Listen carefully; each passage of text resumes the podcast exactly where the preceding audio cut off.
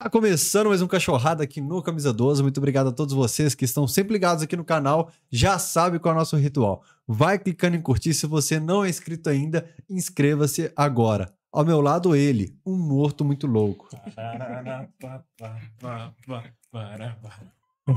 Olá, seres humanos! Cá estou eu, Munra da Comunicação. Morri foi só no Twitter, aqui no YouTube eu tô vivo. Muito obrigado a todos vocês por acompanharem mais um Cachorrada Podcast. Parafraseando aqui Belchior, ano passado eu morri, mas esse ano eu não morro. Pra quem tá assistindo não tá entendendo nada, o que, que aconteceu em B. Martins? Fui citado lá pelos nossos queridos amigos do Fala Galo como saudoso Imbê Martins. Aí veio uma galera embaixo falando: Nossa senhora, Imbê morreu, eu gostava tanto desse cara. Mas eu tô aqui, tô vivo. Para a alegria de Dom Rosângela e de mais uma meia dúzia de pessoas aí. Hoje, numa data super especial, dia 24 de julho de 2013, você estava no Mineirão, MB? Estava, estava no Superior Laranja. Totalmente desequilibrado. Para comemorar os 10 anos de Libertadores, um grande atleticano aqui que valoriza muito a nossa história.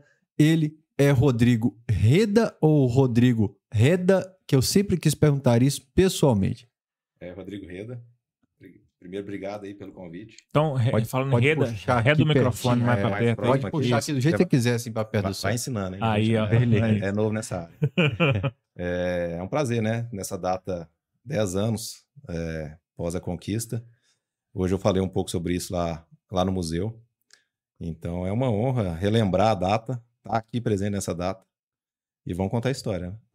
Para o homem do ônibus que está assistindo a gente e não conhece o Rodrigo, faça um resumo assim para que ele saiba quem é o Rodrigo que está aqui no Cachorrada Podcast. Você quer o Rodrigo torcedor? Rodrigo, Torcedor, empresário, É, a vida com o clube. Vamos falar um pouquinho. É, sou empresário, sou de Itaúna. É, pessoal que não conhece, Itaúna está aí a 70 quilômetros de BH. A gente brinca que Itaúna, é, Divinópolis pertence à, à grande Itaúna, para de Minas também. Então fica o convite aí para quem não conhece lá conhecer o museu. Nós vamos falar um pouquinho depois sobre. É, sou empresário, é, patrocinador do Atlético, também no Atlético há dois anos e meio. É, torcedor, fanático e recentemente há um ano e meio conselheiro. Estamos agora também na, na Arena com um projeto bem diferente que também eu acho interessante a gente falar um pouco. E pai de família, né? O Arthur, meu menino de 7 anos, atleticano, doente. Eu acho que um pouco que a, que a gente pode passar para ele é, é essa, esse fanatismo e tá gostando muito. Então, se pegar ele com 7 anos, as histórias que ele tem, eu falo, é, já, já parece que tem 20 anos de história no Atlético. Uhum. Então, esse é um, do- um dos valores que a gente tem, que é de poder passar isso para frente. Ô Rodrigo, naquele dia 24 de julho de 2013, onde você estava e como que foi aquela conquista da Libertadores da América na sua vida? Deixa eu só é, abrir um parênteses aqui. Rafael. Você falou empresário, não falou o nome da empresa, tem que vender o peixe. Falou museu, não falou o nome do Cê museu, como é que quer, faz quer pra atender chegar o lá? Leandro ao vivo? Ô, Leandrão, pode, mas Quer se quiser colocar ele no Viva Viva Voz aí, Viva coloca Voz. no Viva Voz e fa fala com ele, tá no Le- Viva Voz. Leandro, você tá ao vivo, você tá ao vivo no Cachorrada, tá no Viva Voz, então cuidado com o que que você fala, porque já foi polêmica aqui, já fiquei sabendo, tá? Só quero mandar um abraço pra essa turma aí, das maiores audiências e alternativas do Galo. Parabéns pelo trabalho dessa turma. Você tá meio da galera fera aí. É, eu fiz questão de te atender porque eu sei que você foi audiência grande aqui. Eu queria dar uma ajuda sua. sorte, tá? Tá bom, um abraço. Valeu! A audiência Valeu. qualificada de Leandro Figueiredo. Esse é. Vamos lá. O que, É, que é? Ah, Você ele falou, o sou empresário, empresa? patrocinador Ah, do Galo, verdade. não falou o nome da empresa, não vendeu o peixe. Pois é, aproveitando, eu falei assim, não vamos fazer o merchan aqui, mas já fazendo. Eu sou um dos proprietários da MM Aluguel de Carros. É, é uma empresa que está há 28 anos no mercado.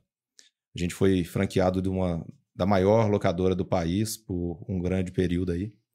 E a partir do momento que a gente montou a, a marca própria, né, o nome próprio nosso, a gente optou no futebol de posicionar a marca, de colocar em evidência e nada melhor do que o futebol, que é um canhão de, de imagem, um canhão de publicidade para poder fazer isso. Então, quem quiser alugar um carro, seja para sua empresa, para pessoa física, assinatura, é só seguir MM Aluguel de Carros.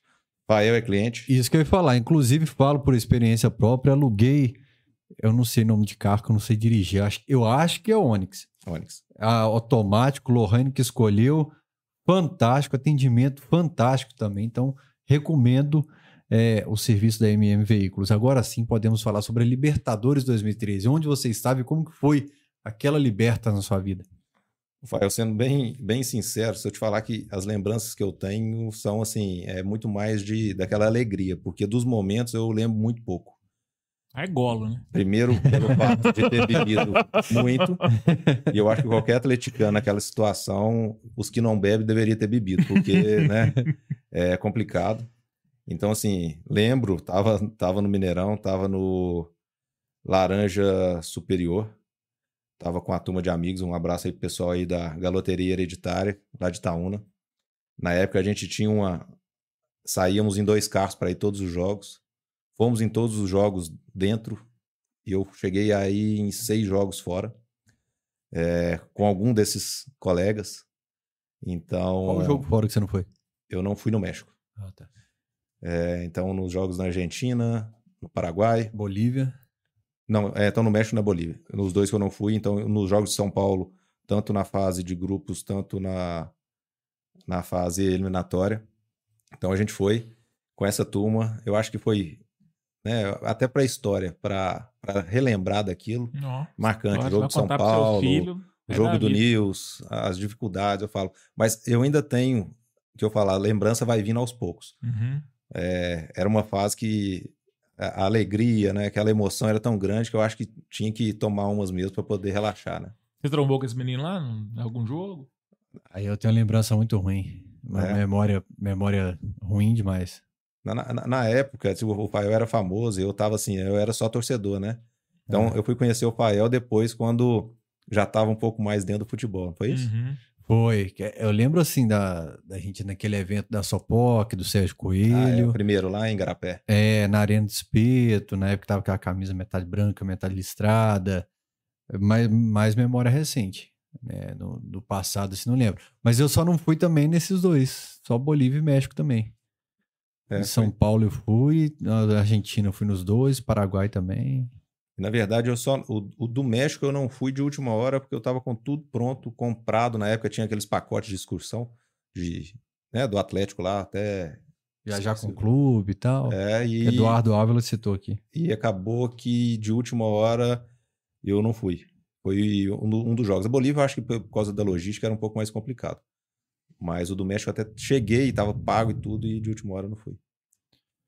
É, foi um período assim que a gente meio que abdicou da vida seis meses, assim. Acho que o atleticano pensava dia e noite na Libertadores. Ele não tinha mais vida. É, é, era é uma competição muito prensada naquele formato antigo, seis meses ali. Então era jogo aqui na outra semana, jogo, jogo, jogo define as oitavas, já define as é. quartas, né? Então acho que foi bem tenso pra gente largar a vida e viver só aqui, ó. E o pior, igual você tá passando essa fase de casamento agora, eu fiquei noivo em 2012 e marquei casamento para 2013 e eu fiz lua de mel no Marrocos. E eu tive que comprar o pacote no jogo, um dia antes do jogo. Então, eu sabia que eu ia ter que viajar. Claro que tinha uma logística fora o Marrocos, mas eu falo, é, eu tive que passar a lua de mel no Marrocos por causa do Atlético. Não, mas peraí, vamos lá. Um dia antes da final da Libertadores. Um você tinha antes. que comprar o pacote da lua de mel. Eu tinha que comprar a viagem, porque eu fiquei preocupado de não conseguir. Então eu falei, eu já vou comprar sem agência, vou comprar o voo para lá. Uhum. Então eu já comprei o voo da, da, eu passei por outros países antes. Então eu casei dia 24 de novembro e viajei tipo uma semana depois e fiquei já pro, pro mundial. O Galão deu uma zedada no salão de mel, É isso que eu ia perguntar. Eu tava pensando como eu citar. Assim, se, se te deu uma desanimada na lua de mel, se você ficou um cara meio borocochô. Aí que eu te falo, a gente, o pior de tudo, lua de mel e ainda fomos com mais dois, três casais de amigos. Então foi uma lua de mel que a gente teve que fazer a lua de mel pós o, o Marrocos. Claro, triste, né? Uhum. A gente acaba que sente mas ao mesmo tempo eu consegui converter a, a esposa que passou de cruzeirense para atleticano. Então, ah. tem um lado positivo. Mesmo o Galo perder no Mundial? É, ela foi, teve que ir no jogo de, com camisa do Galo, teve que torcer, passar as dificuldades lá no Marrocos, que todo mundo passou um pouco. Então eu acho que foi bom porque a partir daquele momento não teve como ela voltar atrás, porque né, ela era do outro time na época e hoje em dia ela é, é galo. Atenção, você torcedor aí que xinga o Cuca, xinga o Lucas Cândido, saiba que o Rodrigo levou uma Cruzeirense pra final do Mundial em Marrocos. Tá Foi- vendo? Será que é pé frio? Ah, Será não que a culpa Vou deixar no ar aí, não sei. É, falar com você que 25% da galera nem viu o último jogo, assim, foi embora antes, ficou triste. Você ficou? Eu fiquei. Ela não foi e eu fiquei. É, a mesma Foi. situação, assim. Na época eu tinha relacionamento com uma pessoa, fui sozinho. Inclusive, cara, fui. Meu ingresso era do, do último setor lá de cima do estádio, assim, ó. E eu, a vida toda, eu fui meio que o penetra, assim, né? Aquele. O impostor. Ó, o impostor. eu falei, pô, velho, muito tempo que eu não faço minhas táticas, eu vou tentar aqui. E eu percebi que eu ainda era bom quando eu tava do lado do rei, lá no setor do. Você ficou lá no meio do carro. Tava o, o cara da FIFA, tava o técnico da Espanha, tava o Calil. Aí eu falei assim: tá contado essas cadeiras aqui. Eu acho que vão me pegar. Aí sentei, vi o Marcelo Machado do Atlético. Falei, Marcelo, eu não tenho ingresso pra estar aqui, não. Como é que eu faço? Ele falou, vamos que eu te passo lá pro outro lado agora do, negócio. Então eu fui pra, pro outro lado, tipo o vermelho inferior do Mineirão. Eu tava no roxo inferior, onde estavam as Ah. autoridades, e consegui chegar do outro lado. Mas foi uma adrenalina bem gostosa, assim. E onde que o rei tá ali, fecha tudo, né, É. cara? Ali era um negócio muito louco. E ainda sobre Marrocos, a gente falou dos perrengues, é- foi bastante perrengue, cara. Porque você sai do estádio, tá tudo fechado num raio gigante por causa do rei. Os ônibus, os carros só saem quando o rei deixar o Você estádio. falou do rei, achei que você tava falando do Reinaldo. Não, Tá falando do rei do o Marrocos. rei do Marrocos, cara. É, O Reinaldo tava lá também, o nosso rei. tava mesmo. É. E a gente, eu, o Rodrigo, a turma assim de atleticanos, não o outro Rodrigo, colecionador de camisas, a gente foi andando assim na, na pista, de repente sai um monte de marroquino do meio do mato, cara. Que isso? E fecha a gente, só que os seguranças lá de longe do estádio viram, vieram assim, começaram a defender. A gente virou um porradão entre marroquino assim, cara. Que isso. E a gente correndo maluco, assim, tendo que andar muito até chegar Caramba, ma- Rafael. até Marrakech. É igual desenho animado, mano. Acontece uns negócios. Do nada, sai um monte de marroquino do meio do do, meio do mar. mato, assim, velho. Os seguranças vieram, eles embolaram na porrada entre eles, assim. Mas antes, pra sair do estádio, já tinha rolado uma outra pancadaria também, porque é, os marroquinos, sabe aquela fase do Mario que eles andam na grade assim? Os marroquinos estavam andando e pulando pra dentro do estádio, pra ver o Bayern, né, velho? É. E os marroquinos derrubando eles com bambu. Ca- Caralho, velho. Caíram no marroquino assim, cara. E aí eles começaram a fechar os portões e tal. Tava eu, Dalton Estrela, Deboreste e Sentim. E um fecharam o portão e eu- a gente, puta, eu. Abre essa porra aí, filho da puta. O cara, eu não sou marroquino, não, eu sou português. Eu sei o que tá falando. Perdi os meninos e virou uma bagunça. Mar Marrocos teve seus perrengues É, também. até mandar um abraço pro, pro Dalton. Essa semana ele mandou pra mim uma medalha de campeão mineiro 2010. que Chegou ontem, viu, Dalton? Então, se você estiver assistindo aí, obrigado. Eu não tinha ela. Dalton é cateira também, tudo É. que você pede. O ele Dalton, ele, ele cara. fornece muita coisa lá pro museu. É, como é que chama aquele menino do Cris? Todo mundo odeia o Cris. É o perigo. É, o Dalton é o perigo, ele consegue tudo. E fui vítima de arrastão no Marrocos também. Caramba. Olha, Marrakech, o pessoal falou assim: ó, quando chegar o pessoal de Casablanca, se prepara que é muito É bandido, verdade. é muito bandido mesmo. E ver aquele arrastão, tava aí o Daniel Teobaldo, fotógrafo e tal. E o pessoal pega minha touca, rouba e tal. Só que aí vem os marroquinos de Marrakech. Era sempre essa guerra, de marroquino contra marroquino. Porque eles sentem que os turistas trazem riqueza para a cidade. Então tem a parte que preserva os turistas e eles entram em conflito. Recuperaram minha touca e tal. Aí o Dalton virou Zona Norte, que é loucura de novo. E moeu os marroquinos na pancada. O pau quebrou em hein? Marrocos. Que É. rolê, velho. eu passei um perrengue pra sair de lá. Daqueles assim, igual eu falo. Casal, né? é Todo mundo acompanhado. Na hora de sair, a gente não tava em excursão, não tinha ônibus pra ir embora. Não tinha táxi, não tinha nada. Comecei a mandar naquela avenida. Você olhava, era uma infinidade. Você olhava pra frente e não Mas conseguia ver. chegar lá em Itaúna. E andando e foi ficando de noite e acabaram não passava mais gente. Começamos a entrar em desespero até que chega um cara num Peugeotzinho velho, muito caindo nos pedaços. A gente estava em seis pessoas. E a gente falou, ó, na- não consegui me entender, mas ele queria dizer que ele era um dos garçons do hotel que a gente estava. Lembrou da gente? Conheceu vocês. Ele falou, ó, vocês colocarem uma, um combustível aqui, eu levo Only vocês. 5,000 dirhams. Only 5,000 dirhams. E, Isso. e ele falava alguma coisa e um pouco do francês, que o pessoal lá entendia. Se não fosse ele, eu não sei como é que a gente ia chegar. Carro quebrou, não deu Nossa. certo, aquela confusão toda, mas é caso de Marrocos, né? Uhum. É, eles falam muito o árabe, né? Inglês, francês e alguns o espanhol, cara. Isso, pessoas pela rua, assim, você tromba, fala inglês, francês, árabe e um pouco de espanhol. E eu dei uma camisa aí no outro dia, agradecendo ele no café da manhã, dei uma camisa do Atlético pra ele. Posteriormente, depois ele foi e mandou uma camisa pra mim de lá. Até pouco tempo atrás eu tinha né, contato, eu lembrava dele. Hoje em Foi dia. do nem- Raja, não. Foi do Raja. Foi? Eu tenho a camisa do Royce Tem? também. Eu tenho lá Tem, no, no museu. bandeira Tem. e camisa. Tem que ter, não tem como não ter. É. Como é que. É, Ah, é- é negativo, mas é, é história, né? Até porque o marroquino, de um modo geral, pô, a gente viu imagens agora há pouco tempo. O, o, o irmão do Cris Castro Galo, me fugiu o nome dele agora, visitando e a galera fissurada com o Atlético até hoje, cara. Uhum. Brasil, Galo, Galo, Mineiro, Ronaldinho. Eles falam chupa Maria. Na hora, assim. Então, até hoje a gente deixou. Eles tinham um calor humano com a gente o tempo todo, assim, de querer saber se a gente estava bem, se estava sendo bem tratado e tal. Curioso como que da Libertadores a gente pulou pro Mundial e ficou nele, né, cara? É, mas vale destacar ainda a Libertadores 2013. Vitor, pra você, está em que posição no ranking de maiores ídolos do Galo? Bom, eu, eu falo assim, o, o Vitor naquela época, é, tirando o Ronaldinho, acho que foi né, a figura da, da Libertadores. E agora conhecendo o Vitor mais próximo, a gente vê que além de tudo é uma pessoa sensacional. Eu até tô devendo para ele uma, uma homenagem lá no museu, a gente catalogou, tem 78 camisas dele usadas. É o maior acervo de, de algum jogador. Então, eu fiz esse levantamento e mandei para ele. Ele ficou até surpreso. É, ele até falou, Rodrigo, se tiver alguma que você não tem e eu tenha, tá à disposição para colocar para exposição, para você poder Que mostrar.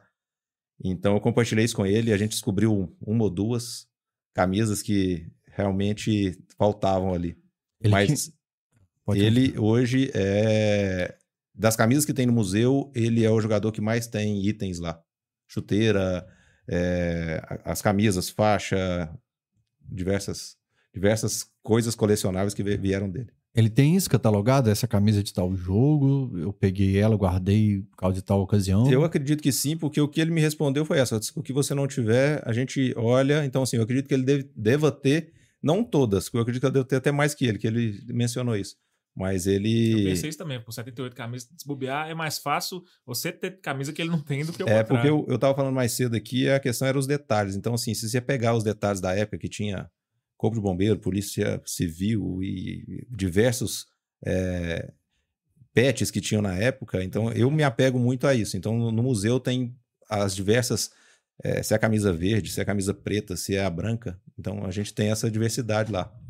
Mas ele ainda vai, isso é um compromisso dele comigo, e eu tenho certeza que esse ano ainda ele vai levar, inclusive, uma figura que está presente lá no Atlético hoje, ele é que está correspondendo, ele vai levar essa pessoa lá, então ele vai junto. Vamos esperar, eu, eu dou notícia para vocês aí.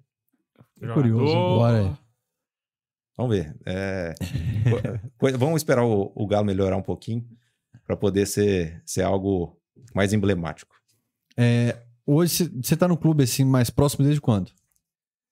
Eu, na verdade, quando eu comecei como patrocinador foi final de 2021. Entre 2020 Tinha e mais 2021. tempo. É, é, antes você já tinha alguns desses itens? Você já era colecionador de camisa do Já. Vitor, por exemplo? Eu comecei minha coleção, era próximo de 2002, 2001, 2002. Mas na época não tinha essa atenção das camisas serem camisas de jogo. Então tinha alguma coisa que era camisa de loja, Uhum. camisa que eu ganhava ou que era trocado. E a partir do momento que eu comecei a interessar, que foi 2009, um pouquinho para frente, eu comecei a interessar um pouco mais e eu falei, eu, eu quero trans- é, trocar essas camisas para camisas que têm história. Então não adiantava ter uma camisa que era de loja e que não era diferente da, dos demais. E eu tinha feito uma promessa em dois, quando o Atlético caiu, que era de fazer uma tatuagem, fiz. E posteriormente, quando eu fiz a- essa tatuagem, eu falei, eu vou trocar essas camisas. E fui trocando. O que eu tinha de loja, fui trocando, tentando conseguir camisa que era de jogo. Então hoje, todas as camisas que estão lá têm uma história por ser, pelo fato de ser de jogo. Então a gente tem catalogado o que, que é. Normalmente a gente não sabe o jogo, a gente sabe o ano ou sabe quem foi o jogador que usou. E como é que foi esse garimpo aí? Como é que você começou a chegar nessas camisas de jogo?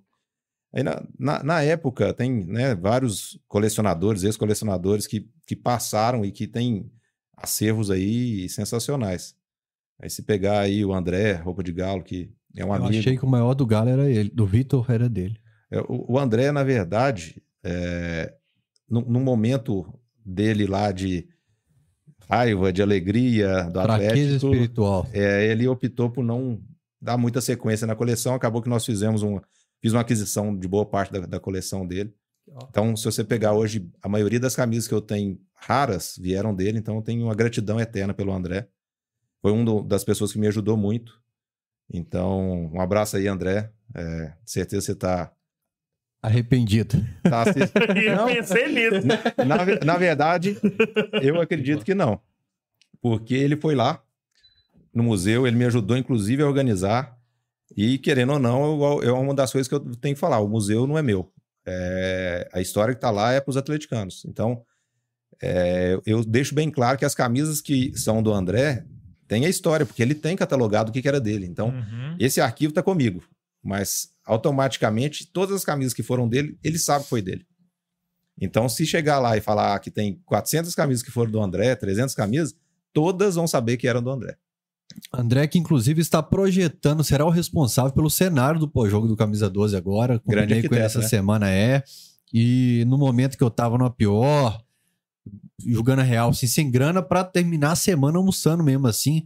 André pegou umas camisas que ele tinha lá, falou, mano, vende aí e faz uma grana pra você. Então, velho, gratidão total, porque no perrengue mesmo ele me salvou. Era a camisa do Shaq, umas camisas lá que eu vendi e garantiu o rango da semana, velho. Até, Fael, fica às vezes a gente fazer aí um, um podcast, fazer uma versão lá no museu, chamar que seja o André, o Tampa, Emirzinho. Emirzinho não aparece muito, mas é um grande colecionador. Ele combinou, é porque estava marcado dele vir aqui e a gente teve um imprevisto, a gente teve que desmarcar. Então, eu acho que se a gente tiver condição de fazer isso lá, fazer uma história, contar a história das camisas, ia ser bem interessante. Ah, boa, hein? É. Cadarzinho falou que vem aqui em breve. Tava, não sei que qual imprevisto que aconteceu. Eu tive que. Falou, Cadarzinho, desculpe, então a gente vai remarcar. É, em breve a gente vai ter isso aí.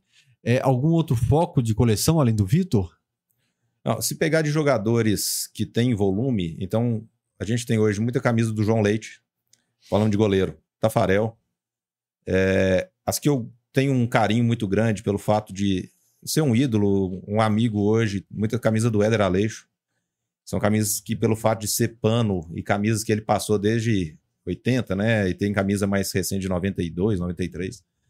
É, então, eu gosto muito das camisas do Éder. Tem história de rainha, de rainha depois vem para Adidas, né? Depois vem para pênalti. Então, gosto muito. Do Ronaldinho Gaúcho, com a ajuda do André, eu tenho todas que ele usou de diferentes. é, se foi número na frente, número atrás, se foi Recopa, se foi Mineiro. Se não estou enganado, são 18 ou 19 camisas que, que foram deles, né, de diferente. Do Hulk, agora recente, pelo fato da parceria, todas as camisas que foram usadas pelo Hulk eu tenho de, de alguma maneira ou outra. Então, se tem um pet diferente ou se tem é, um jogo específico, é, tem essas camisas lá também. Já são quantas do Hulk? Ah, é difícil. Eu vou, vou ficar devendo essa aí, Aham. porque é, eu tenho um, um menino que me ajuda lá no museu, que ele pode ajudar nisso. Mas então, assim, eu não sei números certos, mas eu sei que são muitas porque elas estão expostas. Isso que eu da todas ficam expostas? Todas as camisas? Ou você tem um cantinho, um cofre lá que fica um número X de camisas? Não, na verdade, é, lá no museu a gente colocou. Hoje, na parte de cima, tá todas as camisas da Libertadores, né? Homenageando, inclusive, a data, que a gente tem desde o Vitor até o Bernard. É, todas usadas e tem a história de que jogo foi usada e tal. E tem algumas brancas, porque o foco era mais a listrada. Tem da Copa do Brasil, um pouco para frente. Depois tem todas do Brasileiro 21 e da Copa do Brasil. E embaixo a gente coloca algumas que tem um pouco da história. E depois colocamos em ordem cronológica desde 69 até a data atual. E tem uma parte que é rotativa de, de visitante. Então, se o Hulk foi lá, a gente troca tudo para as camisas do Hulk. Se o Patrick teve lá recente agora, é, a gente colocou tudo as camisas do Patrick. Então, tem essa parte rotativa. Fora isso, tem nove caixas que tem 100 camisas. Ah, é. Vocês, pessoal, tá todo mundo vendo aí? Ele joga na tela ali. Se já jogar me na deu um tela- strike depois. Alô, Emerson. Essa, essas que estão em cima e embaixo são fixas. E essa parte de baixo é onde a gente troca as do. Igual foi a do Hulk, igual. Vamos receber agora mais outros dois jogadores dentro do próximo mês, que também vai ser novidade. E eu falei, fica o convite. Quem quiser expor suas camisas, independente de ser jogador ou ser é, colecionador de outros clubes, o museu está à disposição para colocar lá o que quiser. Já passou o pessoal do América, já passou o pessoal do Cruzeiro. Então, O André Roupa de Galo, por exemplo, ele tinha do 1 ao 30 da Libertadores. Ele fez questão de ter camisas de todo mundo da Libertadores registrado. é, eu tenho da Libertadores do 1 ao 30 e as brancas. Do Brasileiro 21 eu tenho de todo o elenco. E da Copa do Brasil também de todo o elenco. Então, as que estão ali são as principais e são as dos, dos titulares. Até me perguntou mais cedo da camisa 13 do Arana, que o Arana não tá, porque a, a do Arana tá num canto que é aquela do Juventude que ele. Eu arrecadei num leilão que ele cortou a cabeça. Então teve um leilão dela e ela é uma camisa separada. E a que tá lá, não tenho sei se tem jeito da gente ver, é a camisa número 13 da Olimpíadas, que é uma dourada. Que é uma camisa diferente, porque ela não foi usada em jogo, mas ela foi uma homenagem que o Atlético fez pra ele por causa da, da medalha Olimpíadas. de ouro. Da medalha. Foi. É. Eu tô até preocupado agora com o André, assim, porque pra- ele sempre veio com esse papo de ah, vou dar um tempo na coleção, mas não esperava mesmo realmente que ele fosse. André, se eu falei e não podia falar, É. agora já era. Mas todo colecionador é assim. Cara, tem hora que enjoa. Ah, vou dar um tempo, não quer saber disso mais não. Mas depois o bichinho da coleção coça o cara de novo. Lá o cara fala, não, vou voltar. É porque o cara começa a pegar algo muito. Eles começam a pegar algo muito específico, assim, Uhum. sabe? E eu acho que o André zerou o videogame e falou: ah, Uhum. Essa, eu acho que esse é o problema de- da atualidade, porque tem uma variância de camisa muito grande. Uhum. Então, pra você dar continuidade numa coleção hoje, é, e vai chegar num ponto que eu acho que é um, um ponto importante do colecionismo, que foi um projeto que eu fiz no Atlético, que a gente patenteou, que é o QR Code. Não sei nem se estava aqui na pauta pra gente falar, mas eu acho que é bem bacana, porque no colecionismo, se tiver essa. é, todo mundo catalogando da maneira objetiva e tendo todas as informações, a gente vai conseguir ter a história completa. E esse é o meu projeto, quando a gente foi para o Atlético, de poder fazer o QR Code de 2001 para frente, a gente conseguiu fazer só recente agora, onde que no QR Code conta quem foi o jogador, qual tempo usou. Então, é, certifica que aquela camisa realmente foi usada em jogo. Então, e esse projeto que a gente tenta fazer lá com o Centro de Memória é fazer isso com todas as camisas de colecionadores que quiserem fazer seu acervo tá catalogado. Então, você imagina das mil camisas, mil e poucas camisas que tem lá, eu ter o QR Code e saber qual jogo, o que aconteceu e todos os demais colecionadores que quiserem adentrar isso, tiver isso também. Ninguém tem. Eu acho que nenhum clube tem esse acervo e isso ajuda na história, porque o, o meu intuito com o museu é contar a história. Não adianta eu ter isso guardado num quarto. Eu falava isso muito com o pessoal. Ficava num quarto fechado, minha esposa enchendo o saco, porque estava tomando lugar. A partir do momento que eu consegui fazer, eu acho que é para isso, é para contar. Se o Atlético não tem, não tinha, porque agora tem os projetos de fazer, alguém tinha que fazer. E eu falava com o Sérgio, Sérgio, pode ter certeza que eu vou tentar fazer lá melhor do que o do Atlético. Então, se pegar as taças, tudo que é possível ter de diferente, e claro, com a ajuda de, né, dos atleticanos, da história, vai ter lá no museu. quem mais Sim. gostou do museu foi a esposa. É, liberou um quarto. fã número um. Falou de um, de um assunto que estava aqui na, na- na minha mente. Quando que isso, quando que o museu nasceu, quando que ele tomou forma, quando que saiu de dentro do guarda-roupa, que você falou, velho, não dá mais, isso aqui precisa de um lugar especial para poder ser exposto, ser catalogado, ser bem cuidado. Como é que foi esse processo? Na verdade, não estava cabendo mais as camisas. Uhum. E o fato de guardar elas é, jogada, né, dentro de um guarda-roupa, acaba estragando. E eu tinha um medo muito grande de traça. Teve um dia que eu bati o olho e falei, isso aqui é traça. E eu falei com ela, eu falei, ó, se estragar essas camisas, pegar uma, vai pegar todas. Uhum. Então eu tenho que criar alguma coisa para poder tirar isso daqui. E minha ideia não era fazer dentro de um local meu. Eu queria fazer num local que fosse aberto. E queria em Belo Horizonte. Uhum. Nós tivemos a oportunidade de mudar a sede da empresa para esse novo local. E quando a gente foi fazer uma reunião, tava eu, meu pai, minha irmã e um tio. E eu falei, eu vou fazer o meu museu aqui. Ele falou, pode fazer, faz na sua sala. Falei, mas não vai caber. Você não tá entendendo. É, não dá. e aí a gente foi entender um pouco do que, que o museu podia trazer de negócios para a MM. Na época a gente já estava patrocinando o Atlético e eu queria gerar uma experiência para o meu cliente.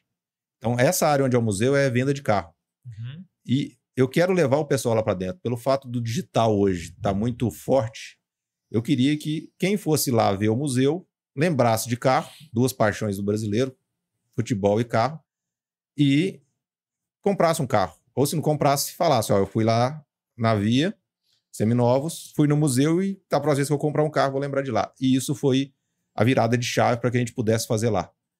E... Interferiu em venda? Já Sim, tem acontecido do cara é... ir lá ver uma camisa e comprar um carro? É, é impressionante o tanto que isso impulsionou as vendas, porque virou um marco. Eu falo, o museu lá, o pessoal pensa assim: ah, eu passei no trevo, agora eles falam, passei no museu, passei lá na MM. Eu imaginava que eu era sem foco, mas o cara que vai comprar uma, que vai ver uma camisa e compra um carro é mais sem foco eu. Mas desculpa te interromper, segue aí. Eu só fiquei impressionado com um cara que sai de casa para ver uma camisa e compra um carro. Mas ele vai lembrar, porque ele vai falar assim, ó. E aí a gente tem que fazer um speech com o vendedor de que ele vai perguntar: que carro você tem? Você não está interessado em trocar seu carro? E em cima dessa informação, a gente vai pegar e criar um banco de dados. Então, eu sei se o cara chegou lá, tem um carro próprio, se ele é locado, se ele não é locado com a MM, ele já vai para lá para alocar. Se ele é financiado, eu sei quando termina o financiamento, porque a gente tem todo um banco de dados. Então acabou que o museu virou um atrativo e uma experiência para o meu negócio. A dificuldade que eu tenho hoje é trazer a pessoa novamente no museu, por isso que eu não posso parar. Se eu não colocar novidade, a pessoa vai uma vez e não volta. Mas eu, é, é, é com muito orgulho, igual sábado agora, período de férias, na parte da manhã passou aproximadamente 200 pessoas dentro do museu. Então eu tenho que ter atrativo.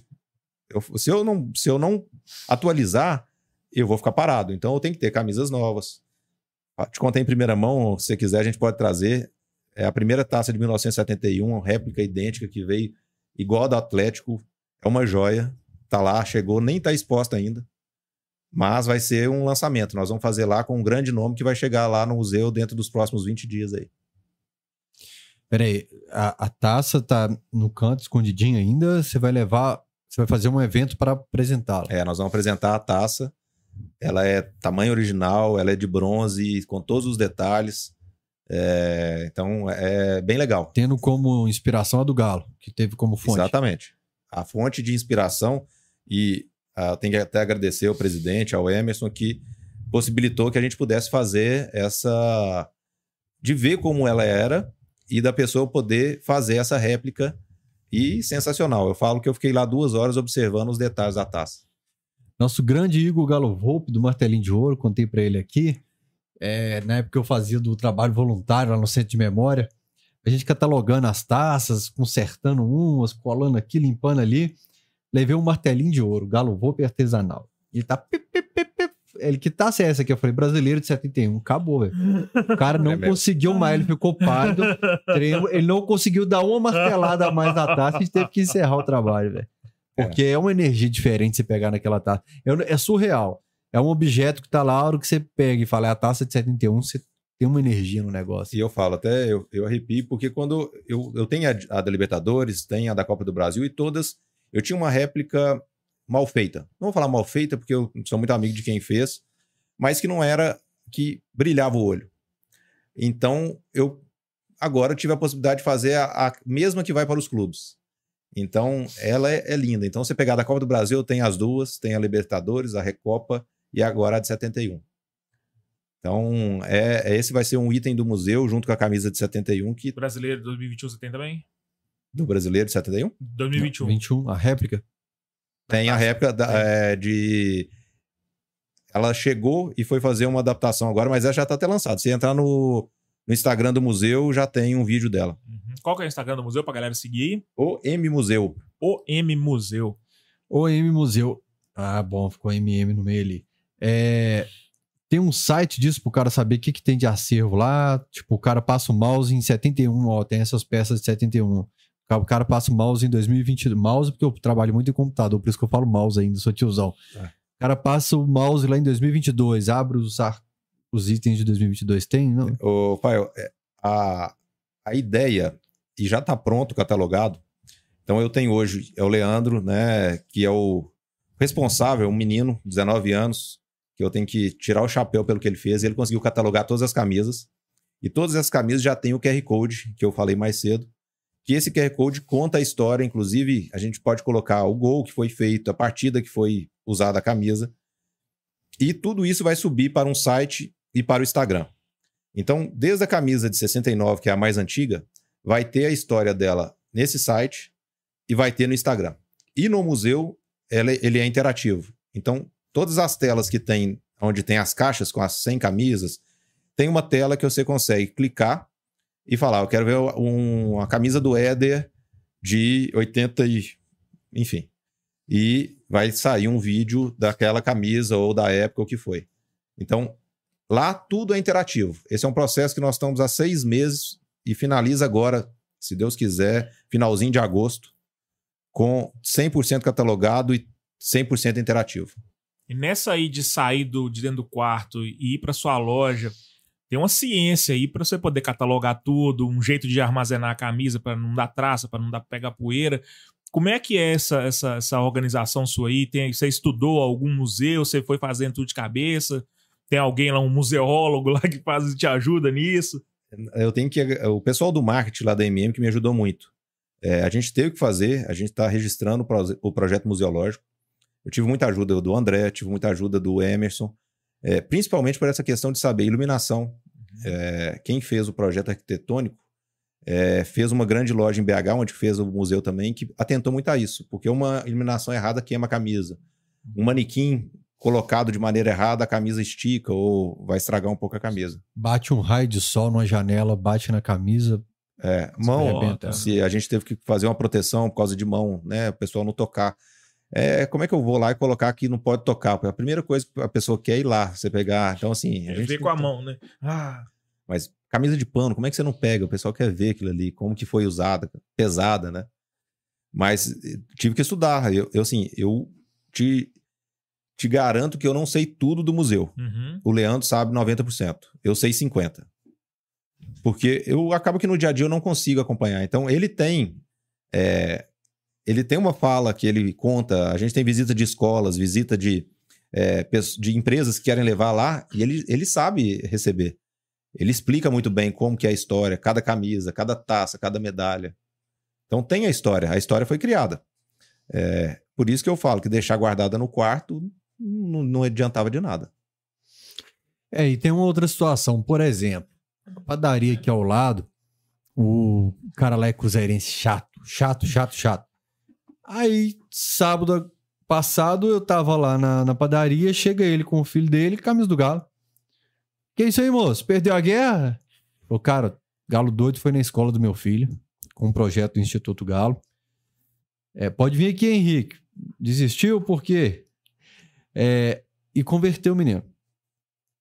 E assim tem sido com várias crianças pelas escolas. E eu acredito que um museu Ih, numa cidade do interior com escolas indo, cara, eu acho que faz toda a diferença. Mesmo você tendo peças do Cruzeiro do América, pelo acesso que você tem ali no clube e tal, claro que o seu acervo como torcedor do Galo vai ser maior. Eu acho que faz toda a diferença ter crianças, escolas visitando o espaço. Rafael, até se eu soubesse, eu ia pedir para colocar aqui. Tem um projeto que a gente faz. É, foi quatro edições que a gente faz uma doação. Foi uma, foi uma promessa minha que a gente doa camisas do Atlético é, para entidades de Itaúna. Então, por dois anos o Galo Doido foi. Teve um, um ano que o pessoal da Galocura foi, levou o Hulk. E a gente chegou a doar duas mil camisas. Aí vai muito nisso que você falou, que é catequizar esse pessoal. E esse era um projeto que eu tinha como conselheiro, que eu, quando o Sérgio me convidou, eu falei, Sérgio, eu só aceito se tiver algum propósito. Não vou estar aqui por vaidade, pelo fato de simplesmente ser conselheiro. Então tem algumas coisas que eu quero fazer. Renovação do conselho, né? criar um galo jovem. Precisamos de gente nova lá dentro. Não adianta ter lá essa tanto de gente, mas muito por vaidade, por status. E uma das coisas que eu falei, vamos interiorizar o Atlético. Vamos levar para o interior o galo doido. E eu acredito que está sendo feito, mesmo que ainda com uma semente, em Itaúna a gente consegue. Eu te falo que é, as escolinhas de futebol que vão no museu, tem problema, claro que tem. Tem pai que xinga, que tira o menino lá de dentro, que é cruzeirense.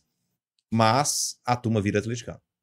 Quando entra lá dentro e, e vê aquilo, é, é, fica impressionado. Então, se a gente pode fazer isso, catequizar e fazer, eu falo que eu tenho meu menino de 7 anos é, e que eu vejo que da turma dele ele não conseguiu fazer isso com um ou dois, que o restante tudo virou atleticano.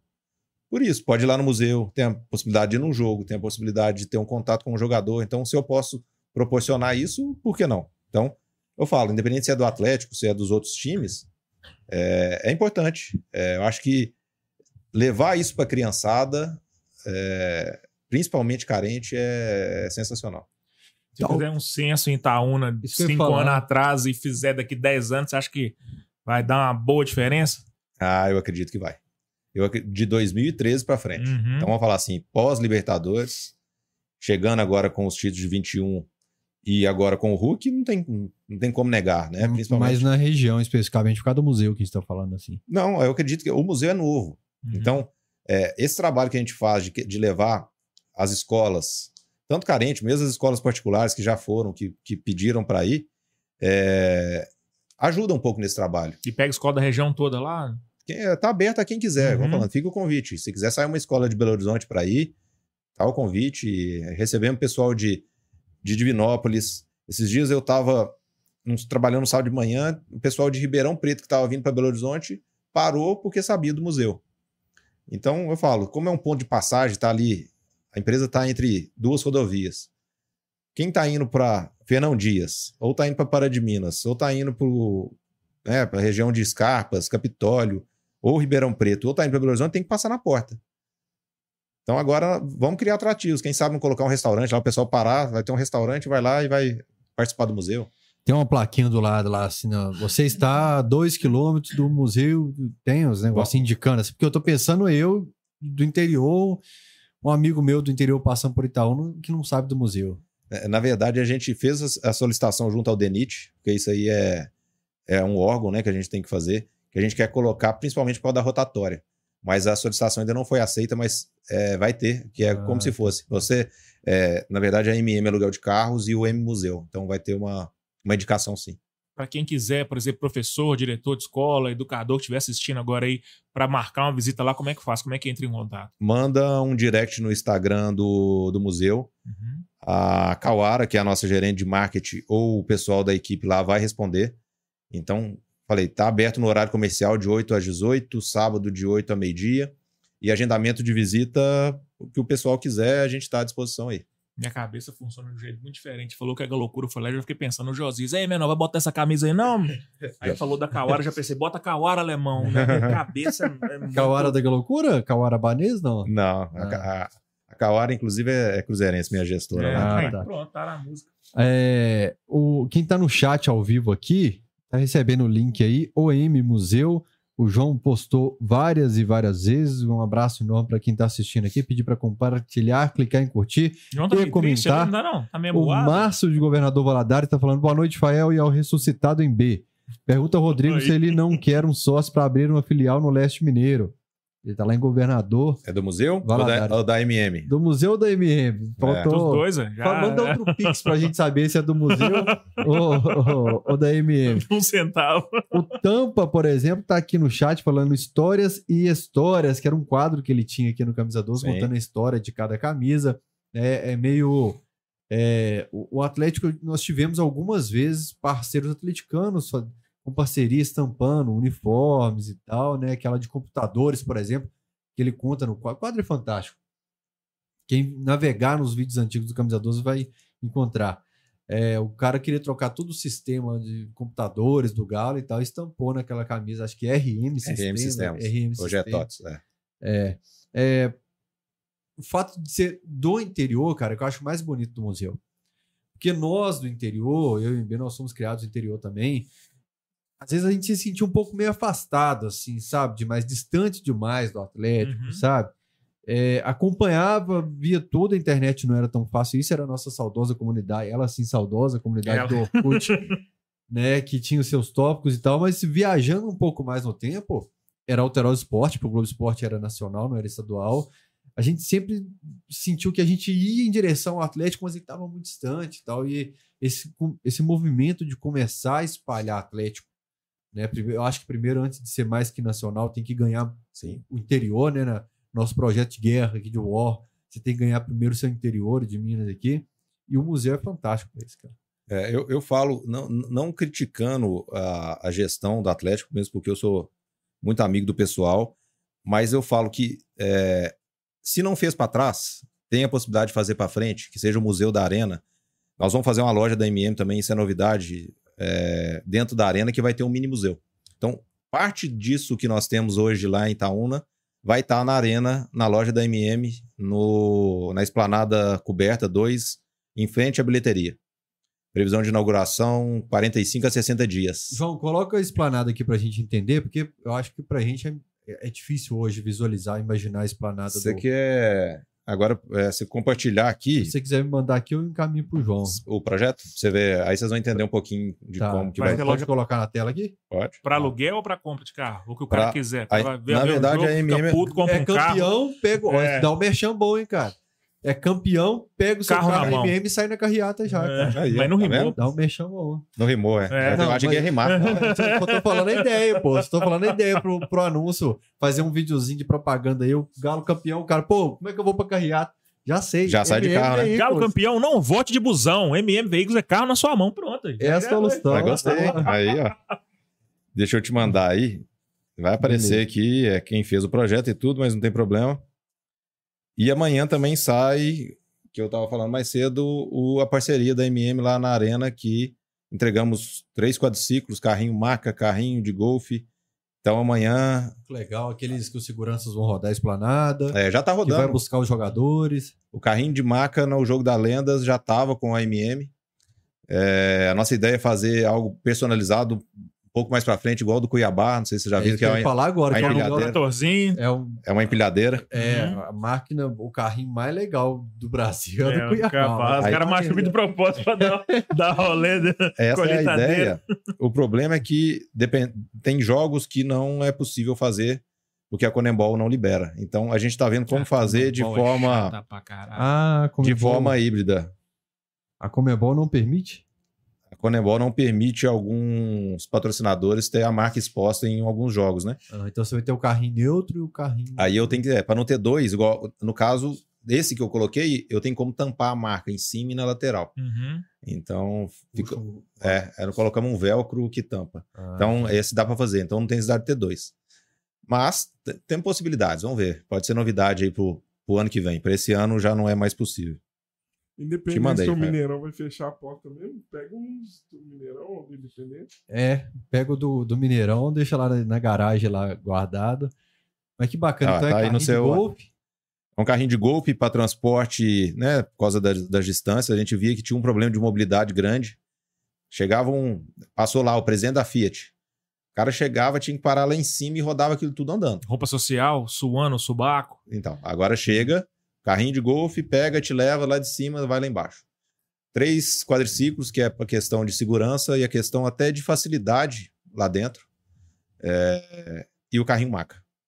Então, se pegar hoje os quadriciclos, fica, tá parecendo, vou pegar, mandar uma foto aí para vocês também, fica parecendo um guerra.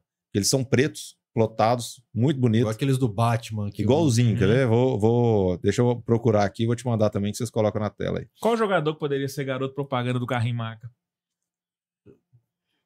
Porra. É complicado falar esse dia que tá um parceiro do clube aqui. Eu prefiro poupar a minha opinião.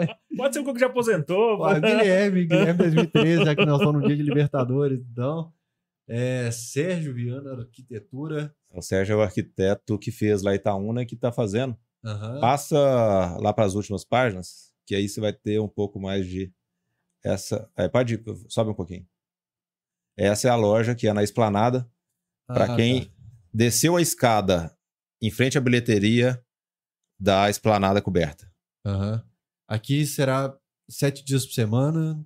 Aberto, a gente vai entender como vai ser o funcionamento em dia de, jo- de jogo, por causa exatamente em frente é onde o pessoal que chega do metrô ou chega pela Via Expressa vai subir aquela escadaria e vai passar em frente à loja aí. Nosso querido arquiteto botou uma torcida vermelha e preta no telão aí. Bom, detalhe importante. vamos, vamos- vamos- vamos pedir ele para tirar. Lá. Verdade. Verdade. É, E aí vai ter o mini museu. Só para eu, não- eu não perder, é, tem para o Museu de Itaúna, ingresso, marca Não, antes. isso é, é gratuito. Bateu na Uhum. porta, entrou. Horário comercial de segunda a sexta, sábado de 8 a meio-dia. Chegou, entrou. Em caso de um volume maior, de uma pequena excursão, aí fazer esse agendamento lá no Instagram. Lohane tá todo dia falando comigo, amor, vamos casar na Arena MRV, vamos casar. Já resolvi, vou casar dentro da loja. Pronto, aí, ó. Já amarra as Bem- latinhas no carro. Exatamente, boa. Hoje já falou, e aí, amor, nós vamos casar na Arena MRV, vamos falar com ela na- no pátio aqui da MM Veículos.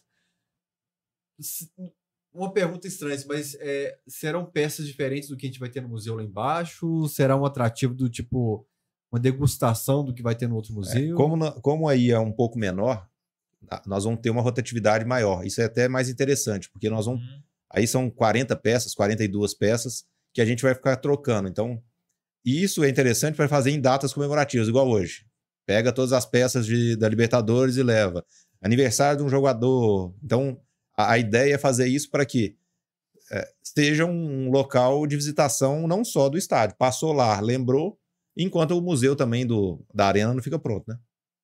Você tem informação de quando o museu lá fica pronto? Na verdade, eu acho que é mais. O, o Emerson tá tocando esse projeto, a gente tá, tá ajudando, tem né, outros colecionadores, o, o Tampa tá ajudando, o André. E tá em projeto. Eu Acho que é tudo muito burocrático. Se você pegar essa parte museológica que eu participei para poder fazer da MM, não é algo simples. Então, é, não, não, não vai acontecer agora da noite para o dia e nem vai ser 2024. Mas eu tenho certeza que em breve vai ter novidades aí. É, eu acredito também que não vai ser 2024, não, mas eu pude conhecer o espaço. Ah, então é- você, ah, você, você também teve na visitação. E já adianto pro pessoal que é maravilhoso o espaço, é muito grande. Eu imaginava que fosse assim um algo igual meu apartamento aqui, mas não, cara. Você faz a curva É. assim, vai embora e tem um andar de cima. São dois mil metros, né? É muito grande o espaço, só que é aquela questão, tem que ter dinheiro para fazer. Por isso vai demorar um pouquinho mais, o torcedor vai ter que esperar um pouquinho mais para o museu, mas o Emerson Maurílio, quando estiver pronto aqui, quando estiver perto, ele falou que vem aqui. Tá me enrolando para ver que tem muito tempo, mas falou que vem aqui quando esse projeto estiver um pouquinho mais adiantado. É, Tive mas- a honra de conhecer, aliás, esse espaço ao lado de Dudu e Bolivar, então você imagina como é que eu fiquei no dia. Porra. A MB sabe que os homens são minha inspiração. Aham. né? Com Então, certeza, né? Ô, MB, E- você que gosta, Diga. ali, quem vai trocar essas músicas assim? Só o Guilherme Arana. Boa! Ou então os caras do Marrocos, a competa de bambu, assim. É. Essa, a dificuldade, então, não, foi essa. A gente faz, o arquiteto faz e fala assim: ah, agora você se vira, né? Vira aí. é. Aí você pega a última que tá lá em cima e abre pra cima. Então, a, todo caixote que tem lá, em vez de abrir pra frente, abre pra cima. Nó. Aí tem o coitado do menino que tem que ir lá na escadinha subir pra poder trocar, né? Qual que é o cronograma de inauguração? Aliás, você falou que não tem, vai demorar, mas eu não esqueci de perguntar, não. Se tem planejamento de pegar coisas da sede Lourdes e ir pra lá, fazer um intercâmbio, vai continuar Lourdes, vai tudo pra lá. Bom, aí o, o Rodrigo pode falar mais que eu nessa parte, né? Mas é, a intenção é porque tudo é novo. Por exemplo, o centro de experiências ali, o combinado, era ficou pronto o estádio, ele vai, joga ele no chão. Vai dar uma dó, né? A Arena tá tentando negociar para deixar ele um tempinho a mais, então já vai começar uma transição do museu ali, de começar a ter esse hábito no torcedor, de é, procurar a parte histórica do clube. Então você começa ali a pegar algumas coisas, mas ainda é uma coisinha bem pequena. A sede de luz a gente não sabe, o Rodrigo pode falar pra gente se vai tocar o prédio lá mesmo, se vai aumentar, se vai subir uns andares ali, se vai ter um MM veículos lá no terceiro andar. Essa, É essa, mesmo helicópteros lá. No... essa eu não sei eu te informar. Mas uma das coisas que eu falei com o Emerson lá do museu, que eu falei, o Emerson tem que criar experiência para que o pessoal vá ao museu. Principalmente que o museu está numa, um- num- numa área um pouco mais atrás, afastada de onde que é a entrada principal lá da arena. Então ele me perguntou, o que, que tem que ter? Uma das coisas que ele falou, o que, que tem no seu museu que você tem de atratividade? Atratividade para um museu tem que ter não só camisa, tem que ter coisas novas. E o pessoal não quer só camisa, igual você perguntou, tem que ter revista, tem que ter bola, tem que ter medalha, tem que ter visita de um jogador. Então, tem que ter um restaurante. O ca- Você tem que manter ele ali dentro. Então, a contribuição que eu dei pro Emerson, e foi uma das coisas que a gente conversou ali uma hora, uma hora e pouco no, por uma videoconferência, foi isso. Eu falei, ó, minha sugestão, não deixe ficar monótono, batido. Tem que criar aquela experiência que é uma experiência não só de ir, mas você tem que criar uma. é, gerar expectativa, aquela. Estou indo, vou ver o que, que eu vou ver e como é que eu vou ficar lá dentro. O que, que vai me manter lá dentro?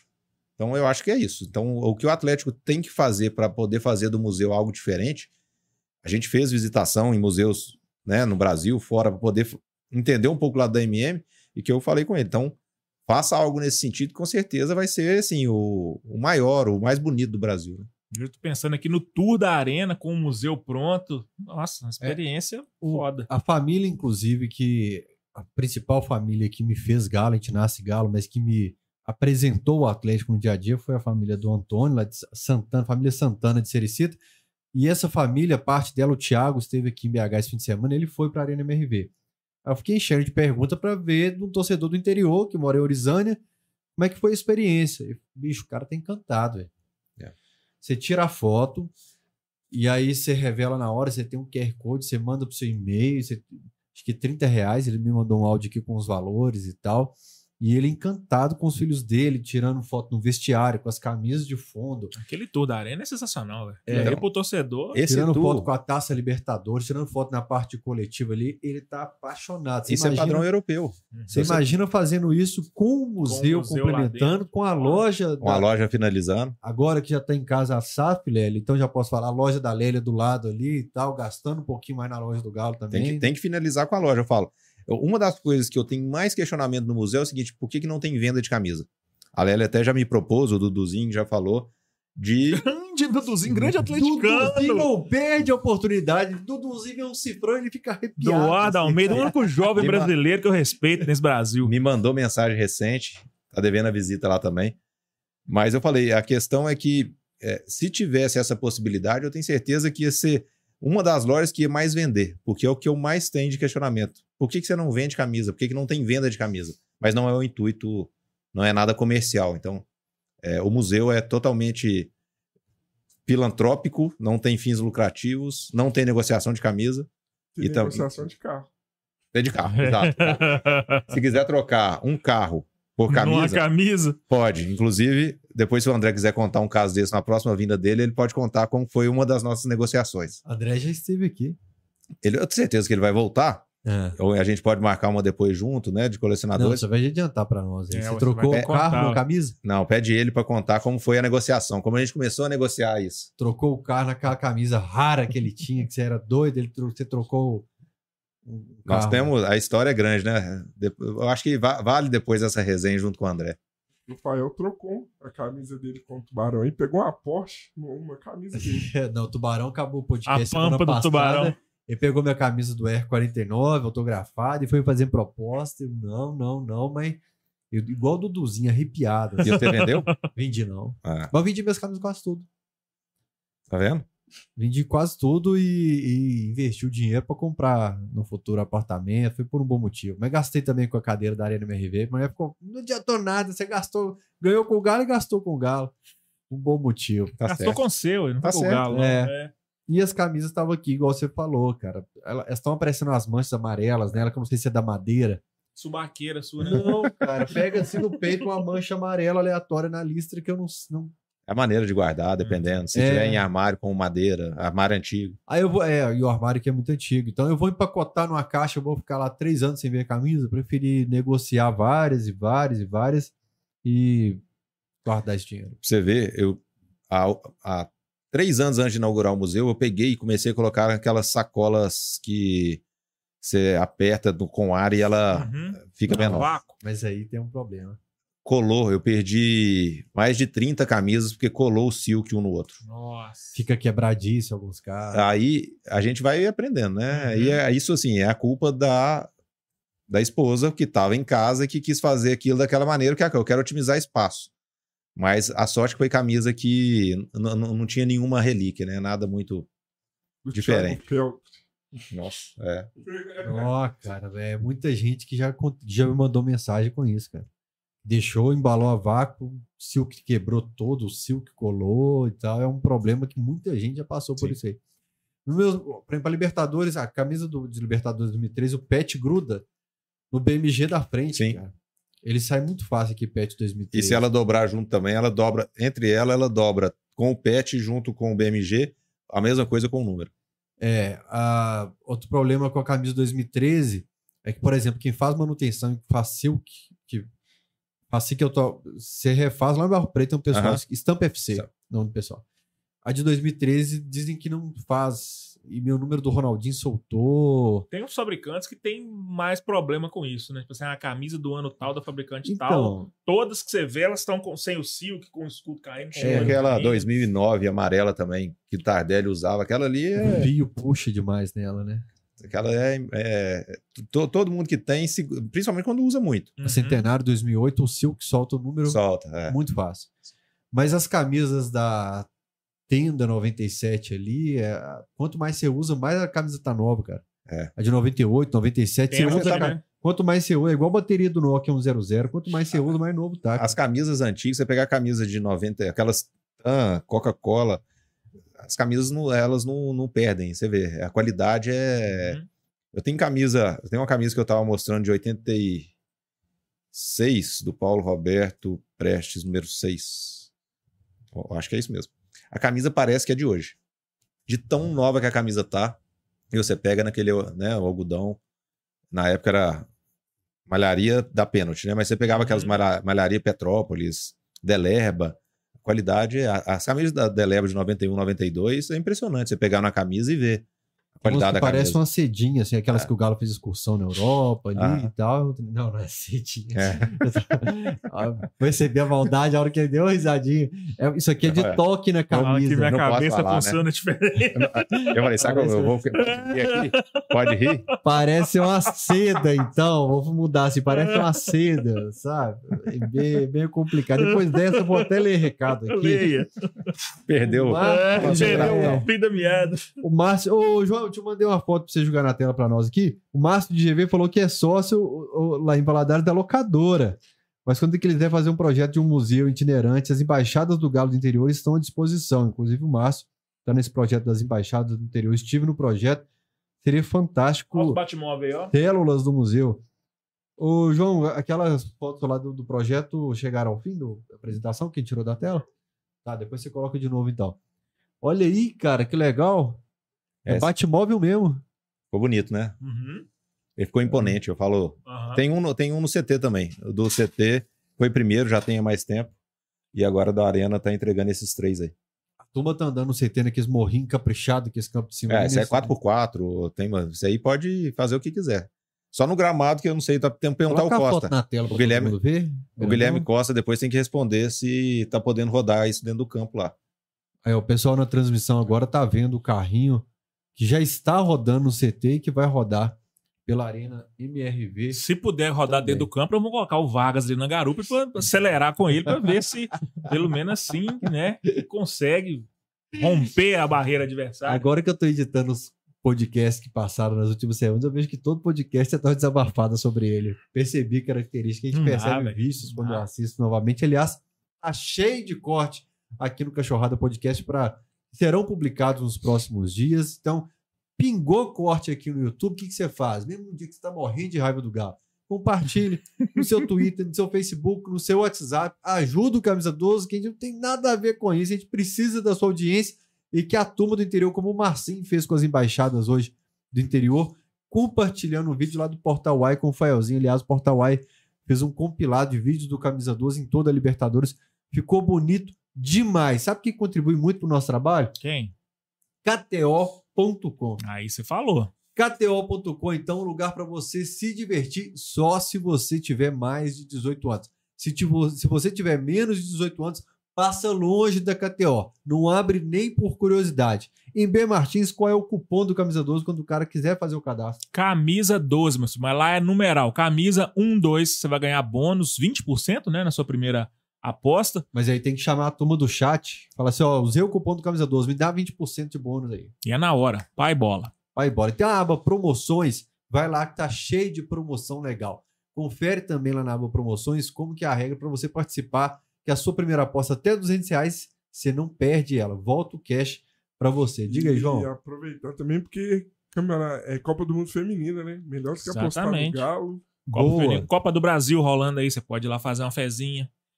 Exatamente. É, aquele, aquela apresentação lá, João, tem mais alguma foto pra gente colocar na tela pro pessoal? Aquelas, inclusive, você não colocou na tela, coloca depois pro pessoal. Coloquei. O João é Ah, que o, não colocou? Ah, legal. o João é o comandante Hamilton do ca- Camisa 12. Você vai deixar réplica das taças em Itaúna e em Belo Horizonte também. Vamos, vamos, vamos, vamos migrando, vamos trocando, leva pra lá, traz pra cá, É a mesma, mas aí você vai alternar. vamos alternar. Como é que é esse transporte, velho? Pra pegar, tipo, tipo carregar uma, uma- uma Ih, criança o- pequena. O que já quebrou a da? Libertadores, É. por causa daquele bonequinho em cima. Na época eu não tinha muito cuidado. Então, ah, é, Põe no carro e Pa- embora. Passeata de carnaval, é, empresta a taça. Carnaval em Itaúna tem o- a Kombi do Galo. Uhum. Aí emprestava e tal. Aí depois a gente vai. Eu falei, ah, vai destruir, não vai. Uma vez eu emprestei para o aniversário da Copa do Brasil, aquela alça foi carregar ela assim, a taça Nossa. desceu. Tem uma da Copa do Brasil, tem aquele anel. Aquele anel, assim, é. né? Todo mundo pega nele. Aí, agora a gente tem, que a gente bolou, que é como se fosse uma mala que você encaixa e que você faz o transporte dela. Então, assim, isso ajuda um pouco. Uhum. Mas, de todo jeito, não tem, não tem como. É, eu falo, a de 71 tem que ter um cuidado maior pelo... Se marca de dedo, essas coisas, fica. Mas as outras dá pra gente fazer uma exposição, tirar foto. É, não sei se eu posso falar a mensagem aqui, mas no centro de experiências pode também virar uma outra novidade para a torcida. Recebi a mensagem aqui agora. É o cara tá digitando, provavelmente ele tá assistindo e vai Fala o nome falar. aí, fala o nome, deixa eu ver. É, o centro de experiências pode virar algo muito legal. Quem, que é, quem tá mandando? Fala aí se eu posso comentar aqui no, no cachorrado. Não posso. Não, Não. falar que pode falar, eu falo. Depende de quem é. Se, se você me falar quem tá falando aí. É, É- o Toninho? Hã? É o Toninho? Quem que é o Toninho? Toninho Cerezo? Pode falar. Toninho Cerezo. Toninho, abraço. É. É, mas ele tá falando que que o Toninho vai fazer lá no Centro Experiência? a, Lélia, a loja da Lélia pode ser no Centro de Experiências. Tem tudo pra Mas já meio que é ali. Pa- Pode ser, sim. Não, não falo. eu acredito que possa ser uma loja do Galo. Não sei da loja da Lélia. Ah, mas agora que tá com o Sérgio Mas a loja do Galo vai sem experiência é tudo a mesma coisa a ali, Lélia não? é parceira do, do clube hoje. vai Não, eu, eu falo, ó, eu acredito que sim, mas eu acho que tem que ter. é, do mesmo jeito que para ter uma loja da MM lá teve possibilidade de ter outras locadoras, eu falo assim, a Lélia tem a possibilidade, mas como tem os franqueados também, né? O pessoal que tá aí. E que. É, mas assim, a, a intenção inicial era que a loja da Lélia fosse lá perto da entrada do museu. Sim, do lado, né? É, do lado. Então, talvez com o tempo fiz- fizeram um estudo, falaram, ó, vai tirar tudo daqui e tal, então vai passar pra lá, vou ter muito espaço. Talvez Mas seja tem- interessante ficar lá. Não sei quem que foi que mandou, não sei se é, mas tem uma novidade mesmo que eu acredito que possa ter ali no centro de, de experiências, que possa ser uma baita novidade para a arena. Como é que é? Peraí, eu tava com a cabeça em outro lugar. Ah, ele me provocou Pera com a mensagem eu- e agora esqueceu. Não, é porque eu passei o olho Passou, aqui. passou, passou. O que que é? Você, que você falou que recebeu uma mensagem É. Ah, que a pessoa falou que vai no centro de experiência vai ter uma alguma novidade. ah. Eu tô falando que realmente vai ter, que pode ter e que pode ser uma grande, uma novidade bastante interessante para a arena. Pra quem tá com fome de galo, vai, vai pra lá? Tem que aproveitar bastante o espaço ali, né, cara? Eu falo assim que até o bairro tinha que ser um bairro. Pô, tá cheio de. O cara inaugurou uma groleria que fala. É. esse- do lado Claro. lá, me fugiu o nome agora da gro- groleria, mas teve a reunião da Camargala esse fim de semana lá. Tem um bar do Daniel.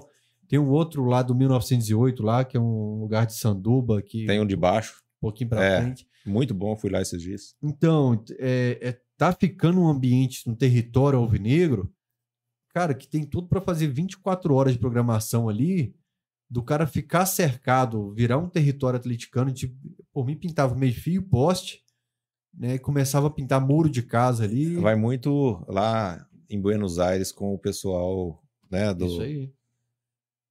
do Boca. Se você Uhum. pegar lá no bairro, tudo é Boca.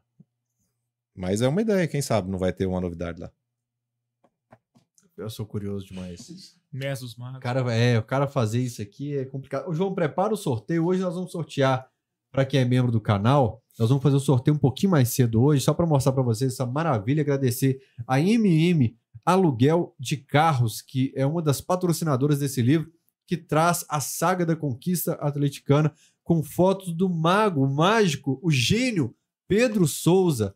É uma obra de arte esse livro, se eu não me engano, ah, tá aqui na capa. O Caio Duca, que esteve aqui também, é um dos autores desse livro, junto com Emerson Maurílio. Caio Duca, que fez os livros da conquista da Libertadores, da Copa do Brasil. Do Luanzinho, é um cara fenomenal que participa da charanga do Galo também. Aí. Nós vamos sortear então para um membro do canal. Quem é membro do canal está sempre concorrendo a prêmios. Tem uma turma que é mais pé quente. Vamos lá, ó. Tem 47 membros. Tá caindo, hein, bicho? Cada jogo que o Galo fica sem Aumentou, ganhar. ué. Não, é. Tava Tinha- 46 semana Ah, a passada. gente tava com 50 outro o dia. aí. Barroso voltou. Barroso voltou. Confere se você é membro do canal, porque algumas pessoas estão falando que o cartão do nada foi barrado lá e não renovou automaticamente. 29. 29. Que estão online agora? Que, da, da turma? Ah, já saiu. é quem já saiu são o número. sócios do canal. Então, o 29 foi o número sorteado. É, 29 é o número sorteado. O MM, não tem desse não, hein? É novo. Você não tem? Tem não, hein? Deus, Ó. Lucas. Aí. Olha o cego. Tá Bicho, vendo? ele pede- Eu, tro- eu sabia, eu falei assim, o Fael deve ter, porque no evento de lançamento ele tava, não foi? Você, você É, tava lá? eu comprei, na verdade, igual esse da Arena MRV que vai sair agora. Vai sair da arena. Saiu o link pra comprar, eu comprei, cara, assim, na, na primeira tampa, que a gente tem o direito a uma visita aí agora na Arena MRV, porque isso aqui é coisa pra você colocar em exposição na mesa da sua casa, né? Isso aí fica. Mas o que, que eu te falei? A hora que você falou assim, você tem esse? Eu falei, não tem, a gente vai colocar para sorteio dos membros. Por quê? O MB, Você sabia que eu ia o crescer os MB olhos ele nele. chega, ele levou meus quadros pra casa, Lembra que você me deu, você ele leva meus bonecos, ele leva meus negócios tudo pra casa, que ele fica assim, nossa, isso aqui na minha... Nossa, minha mãe ia adorar isso aqui. Ele te, ilui- ele, ele te fala tanto que você fala, não, melhor levar. do que levar, né? Porque eu sou lá de Monlevade, um lugar que chama Espanha. Espanha, Espanha roupa no toda. varal, Espanha boné na cabeça dos outros.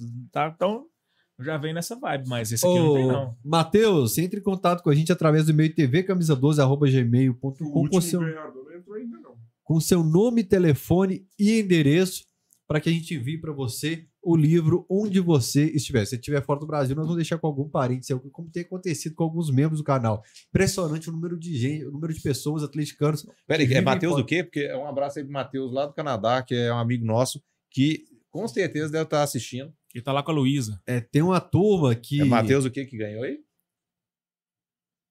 Lê- Matheus Lucas. Matheus Lucas. Matheus Rezende. É, tem uma turma que Qual, qual, qual o versículo? É, tem uma turma que ganha, não entra em contato com a gente e tal, a gente espera uns dias, depois a gente sorteia de novo. Ah, não, o Daniel Damilo entrou em contato, sim. Já combinei com ele. Inclusive, fiz uma conta proposta, ele ganhou uma bola. Eu falei, seu mano, você mora em BH? Eu tô cheio de copo aqui, eu não posso mandar pro interior que quebra e tal. Pega uns copos do Galo aqui, troquei com ele. Ofereci boné, copo, mas eu entrei em contato com ele A já. bola vou te ficou? Vou sortear a bola. E a novo? bola eu vou sortear de novo, que aí é mais fácil para mandar para o interior que, que não quebra. É, algum outro projeto da MM Veículos com o Atlético, já que essa parceria ela vai se estreitando, ela vai se, cada vez mais ficando um elo, um link mais forte? Rafael, eu acho que é, pelo fato de ter sido é, um projeto de quatro anos, desde quando a gente entrou no Atlético, e a gente até aditivou o contrato por mais um ano, é, pelo fato. A frota da- do Atlético era muito velha. Então, quando a gente começou lá atrás, era a renovação da frota. A gente comprou é, toda a frota do Atlético para poder fornecer esses carros. Tem uma novidade, lembrei que agora nós compramos as duas Kombis do Atlético, que nós vamos reformar e vamos colocar no museu. Uma preta de 1989, que tem a história, aí depois eu tenho que pedir ajuda lá do pessoal. O, o Neiva, lá do CT, que vai me ajudar nisso, que eu quero saber, ver se tem alguma coisa de foto, de como foi feita. E uma de 1992. Então, elas estavam sucateadas, se que, depois a gente pode mostrar como que eram essas combos e como que elas vão ficar dentro de uns seis meses. Então, nós vamos reformar essas combos e colocar lá no museu. A ideia, inclusive, é que elas andem. Vamos ver É, se... não é o Rodrigo Rede, é o Rodrigo Huck, que faz o Lata Véia. É, mas a ideia é essa. Você vai ver o antes e depois, porque é uma Kombi que tem história lá dentro do Atlético. Hoje já tá até sem banco. Eles não sabem nem onde colocar os bancos da Kombi. Então, a gente... Time? Eles fizeram um videozinho lá do Sem CT dela, dela indo embora, que ficou muito bacana. Quer- compartilhar que vocês vão ver ela. Manda, manda aí. É curioso, assim, como tem algumas coisas que teremos no museu aleatórias, assim, a Kombi, o piano. A gente vai ter um piano que foi reformado, que a gente contou a história O desse pessoal tá pedindo pra aqui. sortear uma camisa Vamos aqui. ó. chamar quem pra carregar lá o Pierre. É, o Luiz Faria tá mandando aqui, ó. Fala com o Rodrigo que minha esposa mandou um abraço pra ele. Andresa, que trabalhou na época que ele Ela tá mandando franqueado. mensagem aqui. ó. Um abraço. Ela acabou de mandar É, uma mensagem. Pode aqui. fazer Pix, Luiz. Não, não dói a mão, não, viu? Pode contribuir aqui. Ah, ó. Quer, quer- vai compartilhar com a turma? manda, manda pra mim aí aí. no, no WhatsApp, eu mando pro João e coloca na tela. Rodrigo, E eu recebi a informação que, que a loja da Arena está em licitação por enquanto. Bacana. É, eu não sabia que existia licitação para uma loja nova assim. Obrigado aqui quem mandou a informação. é justo, né? Exatamente. vários empresários que quiserem Eu não tinha investir era lá. licitação. Não, mas você não, não- também não sabia, mas é justo. É. Você falou da, da frota de carros, é, só para explicar pra galera quantos carros o clube tem para que, que esses carros são usados, essas combis, outros veículos, como é que funciona? E o número exato aqui eu não vou saber, mas no, no, no inicial eram 12 que eram T-Cross, algumas Sprinters que fazia transporte de material, transporte de passageiro, que era Sprinter passageiro, é, Saveiro, Onix, que eram os carros que ficavam rodando, tinha alguns sedãs. Então, a gente trocou aquela frota. Eles tinham alguns carros que ganhava de, de a Fiat, quando patrocinava, aquela questão de CBF, ganhou um carro da série B e o carro estava lá até hoje. É, então foram esses carros que a gente trocou. A maioria rodava no CT, tem Spin, que é o carro que fica no futebol feminino e na Vila Olímpica. O carro do Galo Doido era um doblô, nós trocamos agora por um Spin, que a doblô saiu de linha. Então são esses carros que faz sede, faz Busca jogador no aeroporto, leva funcionário pro Mineirão, volta pra É, vai fazer exame médico, leva nos carros. E agora da Arena nós entregamos um pro, pro Bruno, né, pro CEO, e entregamos uma Saveiro para operação de, de estádio, que fica também fazendo essa, essa locomoção, então, essa locomoção interna. Eu acredito que vai ser na faixa de uns 15 a 16 carros que nós otimizamos. Então, para o pessoal entender, isso foi uma redução de custo para o clube, tem os números, então é, não é nada supérfluo. Supérfluo, eu acredito que era quando tinha essa frota própria. E nós estamos desenvolvendo, é, acredito que é um projeto para o ano que vem, de tentar fazer isso igual nós fizemos com os outros clubes, que é com o, o ônibus do time profissional. Que aí dá para fazer um, um lançamento, dá para fazer a arte. Então, se pegar o que a gente tem nos outros clubes, os outros clubes que a gente patrocina, foi um do- do- dos maiores eventos de carro, foi o lançamento dos ônibus porque o pessoal pode editar, dar sugestão de como fazer a arte, então o layout. Aqui, é legal. no- aqui do outro lado da lagoa, por exemplo, no Cruzeiro, um torcedor fez a arte. Fez a arte. Lá tem dois é ônibus massa. já. É, eu acho porque assim, o torcedor, a gente entrevistou os meninos do Manda da Massa aqui, os meninos já ficam malucos e tal de terem a arte na camisa do clube. O Você ônibus também ônibus, acho né? que seria maneiro demais. eu, conhe- eu conheci o, o que fez a arte lá, Louquinho assim. não, o da Ah, arte do lá do Cruzeiro. outro time. é. E que realmente é, ficou pra história. Você pensar que o Uhum. ônibus que tá rodando com a equipe profissional e tudo, a arte é dele.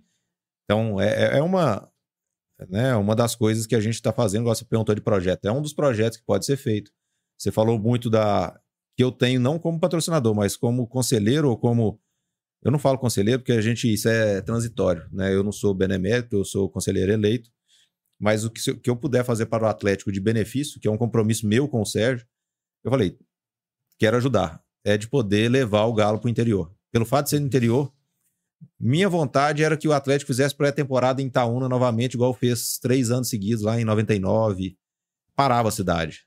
É, então eu falo, se tivesse condição de fazer isso hoje, pré-temporada, imagina. É, que não fosse só em Itaúna, mas você imagina levar isso lá para Montes Claros, ou levar isso lá para Teve uma época que eu acho que foi em Araxá, 2010 eu acho que foi em Araxá.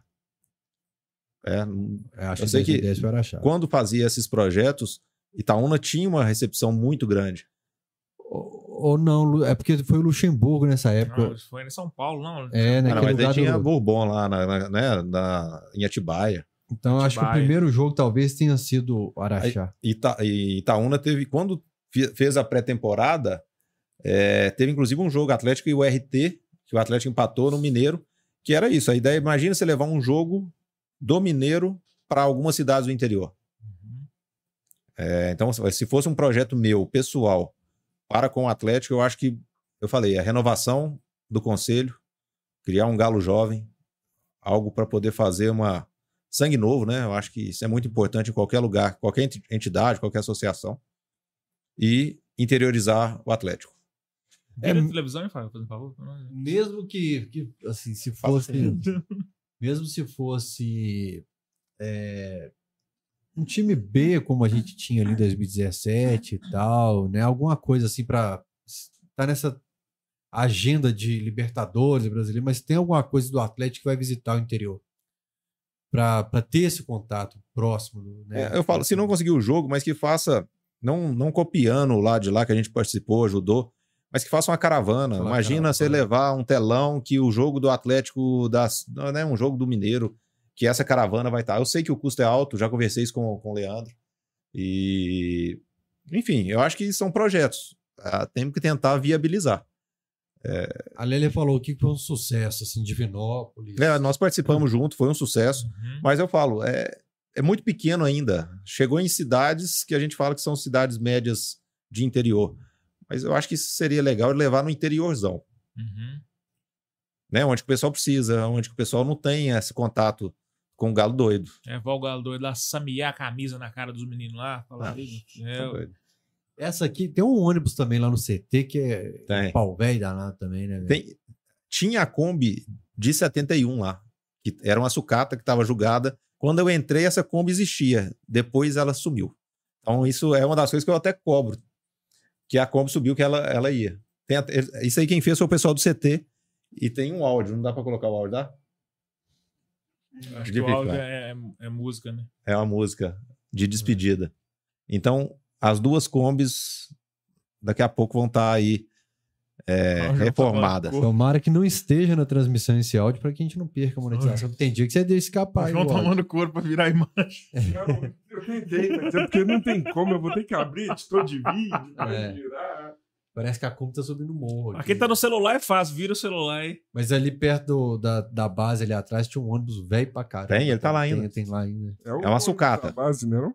Não, ele não anda. o que tá lá, Não, não ele anda. é, ele é muito velho mesmo. é. Esse aí vocês vão fazer alguma Não, na- coisa com ele? na Não, vai colocar verdade, na esplanada lá pra lá. Esse ônibus foi vendido. Ah, tá. Esse ônibus foi vendido. Achei que ia deixar tipo no underground ali, um pub que tem no Coração Carista. Tem um ônibus Um lá pra gente ficar sentado lanchando e colocar na esplanada. Eu fui brincar aqui com o Luiz, faz um pix aí, ele fez mesmo, rapaz. Ele caprichou aqui, ó, lá em cima aqui que ele jogou. Eu, o Luiz é o marido da Andresa, né? É, Aí, um abraço pro, pra Obrigado, vocês Luiz. é, ele mandou aqui um pix muito maneiro aqui pra gente. É, e o Tomás, aquele, Da família. ele mandou inclusive 4,20 no pix, que é o horário que ele fuma. Que Impressionante. Ele só manda esse valor. Uma singela contribuição para que o casamento aconteça o quanto antes. Como o meu noivado foi só para parentes, o único amigo que estava presente foi o Tomás, que chorou demais na hora que minha mãe conversou. Ele fez um discurso para os convidados ali, chorão. NA Sua mãe deixou você Turismo. noivar de calça moletom, velho? Não é moletom. Calça de moletom. É. Vê no Instagram do Fael lá, cara noivou de calça de moletom. Não é calça de moletom. Eu fui na Zara aqui, peguei um blazer e a calça que acompanhava o blazer. Pô, Põe na tela aí, João, por favor, não, não precisa disso aí, não. Precisa, nós queremos te expor aqui, ué. Meu primeiro contato com o time foi em Itaúna. Peguei os autógrafos deles. Foi inesquecível. Aí, foi isso aí na, na pré-temporada lá. 2000. Não, 99, 2000. Você pulou um tanto de comentário do, do Tampa aí, ó. Ô, mano, eu- então eu apaguei. Nossa. É porque pra mim aqui agora não tem mais nenhum comentário. Porque eu, eu leio e apago, leio e O apago. Tampa falou do podcast que você falou do museu que ele topa. Ele falou É. que é mole pra fazer. Aí. Difícil é levar a logística nossa lá pra Itaúna. Não, tá fácil. Aí, ó. E ele empresta. Você tá dificultando à toa. Ele É, empresta foi na a Kombi. caminhonete lá. Vamos pôr na Kombi e vambora. E ele falou que o Museu do Galo é coisa de dois anos. Verdade. O Tampa sabe mais do que eu, eu tô meio por fora atualmente. Quem tá ao vivo com a gente aqui no Cachorrada, manda exclamação Pix, que o nosso robozinho dispara pra você. Qual é o Pix do Camisa 12? tvcamisa12.gmail.com. Se você ainda não é membro do canal, não concorreu a esse livro maravilhoso, não concorreu a uma bola oficial do Campeonato Mineiro na semana passada, seja membro. Ah, Rafael, eu, eu, eu, eu tenho um iPhone, não tem um link aqui embaixo, não tem um botão Seja Membro. Se você colocar exclamação sócio, o robozinho dispara um link para você se tornar membro do canal. Deixando um abraço para o JP Mascotes e Acessórios, que também tem a Kombi dele lá na porta da Arena MRV. No Instagram é JP underline mascotes underline acessórios. Ele é membro mais antigo do canal e atualmente é o único membro que a gente tem na categoria mais alta. Então, um abraço nome pro JP. JP Mascotes e Acessórios. Vamos lá. Semana mais importante da história do Galo aconteceu nessa semana. Nós tivemos SAF, tivemos LFF Libra. é, e como que você vê agora o presente e o futuro do Galo com essa SAF que foi aprovada? Rafael, essa aí não tava no, no combinado, não. essa aí Aqui é. não tem que combinar. Aqui é. Deixa- Mas eu não é como improviso. atleticano, assim, é, como é que fica a sua expectativa de futuro pro Galo agora? Não, eu, eu acredito que da maneira que a gente não tinha muita alternativa, né? Então temos que confiar em quem está lá. É, eu acredito que o modelo SAF hoje, é, profissionalizando o futebol e colocando num perfil de empresa, pelo fato de ser empresário, e sabendo que quem tem uma empresa, as dificuldades para se para ser um empresário hoje, tanto por carga tributária, pela é, né, trabalhista, o dia a dia, mão de obra, né, é, é muito difícil. E a gente tem algumas referências lá dentro hoje que isso pode ajudar bastante na gestão e que eu não tenho dúvida que eles estão fazendo os maiores esforços possível para que seja um pouco do espelho que eles fazem nas empresas. Então, se me pergunta é, qual que é a sua ideia de como vai ser para frente? Se for um pouco do que esse pessoal faz na empresa deles, para o Atlético já é um ganho muito grande. É só né, ver a história e números. Então, contra isso não há argumento. Então, tem questionamento? Tem. É difícil. é, E o, o mais complicado é que o torcedor que está assistindo, ou o torcedor que está lá no estádio, ele está vendo só a questão lado torcedor. O lado profissional e o lado bastidores, que é as entrelinhas, que é como é feito aquilo ali, é, realmente não tem como chegar e colocar né, na mesa como que vai ser feito. Então, é, eu, eu falo, tem que ter paciência. Não é curto prazo. É, isso é um projeto. Vamos ter que adaptar é, ao momento. Pode ser que a gente fique aí um ano, dois anos é, fazendo essa transição. Eu pego como, pelo fato de estar também no Cruzeiro e o que, que eles estão passando, eles falam muito sobre isso. Não adianta o torcedor ser imediatista. O torcedor é imediatista, que é o resultado amanhã. E futebol é resultado. O Menin falou hoje. Resultado do futebol reflete diretamente no, no resultado da administração e vice-versa. Então, se o torcedor tiver paciência, eu acredito que nós estamos no caminho certo. Não tínhamos muita alternativa, como foi falado, né? Não alternativas é, pelo momento financeiro, pela alta dos juros, pelo é, o cenário atual, mas também não tínhamos alternativa de outra opção. Então, o- a minha reflexão é que vamos dar um voto de confiança para a turma. E eu falo, se eu puder estar lá ajudando, eu vou fazer o possível. Mas, lembrando, como eu já falei, patrocínio eu entrei por negócio, conselheiro eu entrei para ajudar, não estou lá por vaidade. E se for o caso de poder ajudar em alguma coisa na SAF, também da mesma maneira. Ajudar não para ser dono, mas ajudar para contribuir, para estar lá um pouco que a gente possa ajudar, que seja pelo lado intelectual, pelo lado do empresário, pelo conhecimento, mas eu acredito que tem que somar. Então, quem tiver lá hoje, quem vai estar, tem que estar lá para somar. Como é que foi o processo de virar conselheiro? Foi um convite? Como é que foi? Eu, eu acredito que um pouco pela história. é, Então, assim, eu, eu não tem muito a ver pelo fato de eu ter entrado patrocinando, porque foi momentos distintos. Mas o Sérgio fez esse convite, eu acho, por, por entender o tão atleticano que eu sou. E eu falei, eu, eu tenho uma história pelo fato do meu pai ter passado por diversas, diversas entidades, associações, é, que está no sangue. Então, assim, eu- a contribuição é algo que eu gosto.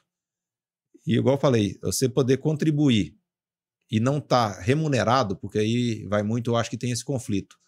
A sua contribuição sem remuneração é, é porque você gosta. Então você tem que ter aquela aptidão, você tem que gostar, tem que, tem que vir de sangue mesmo. Era o que eu queria.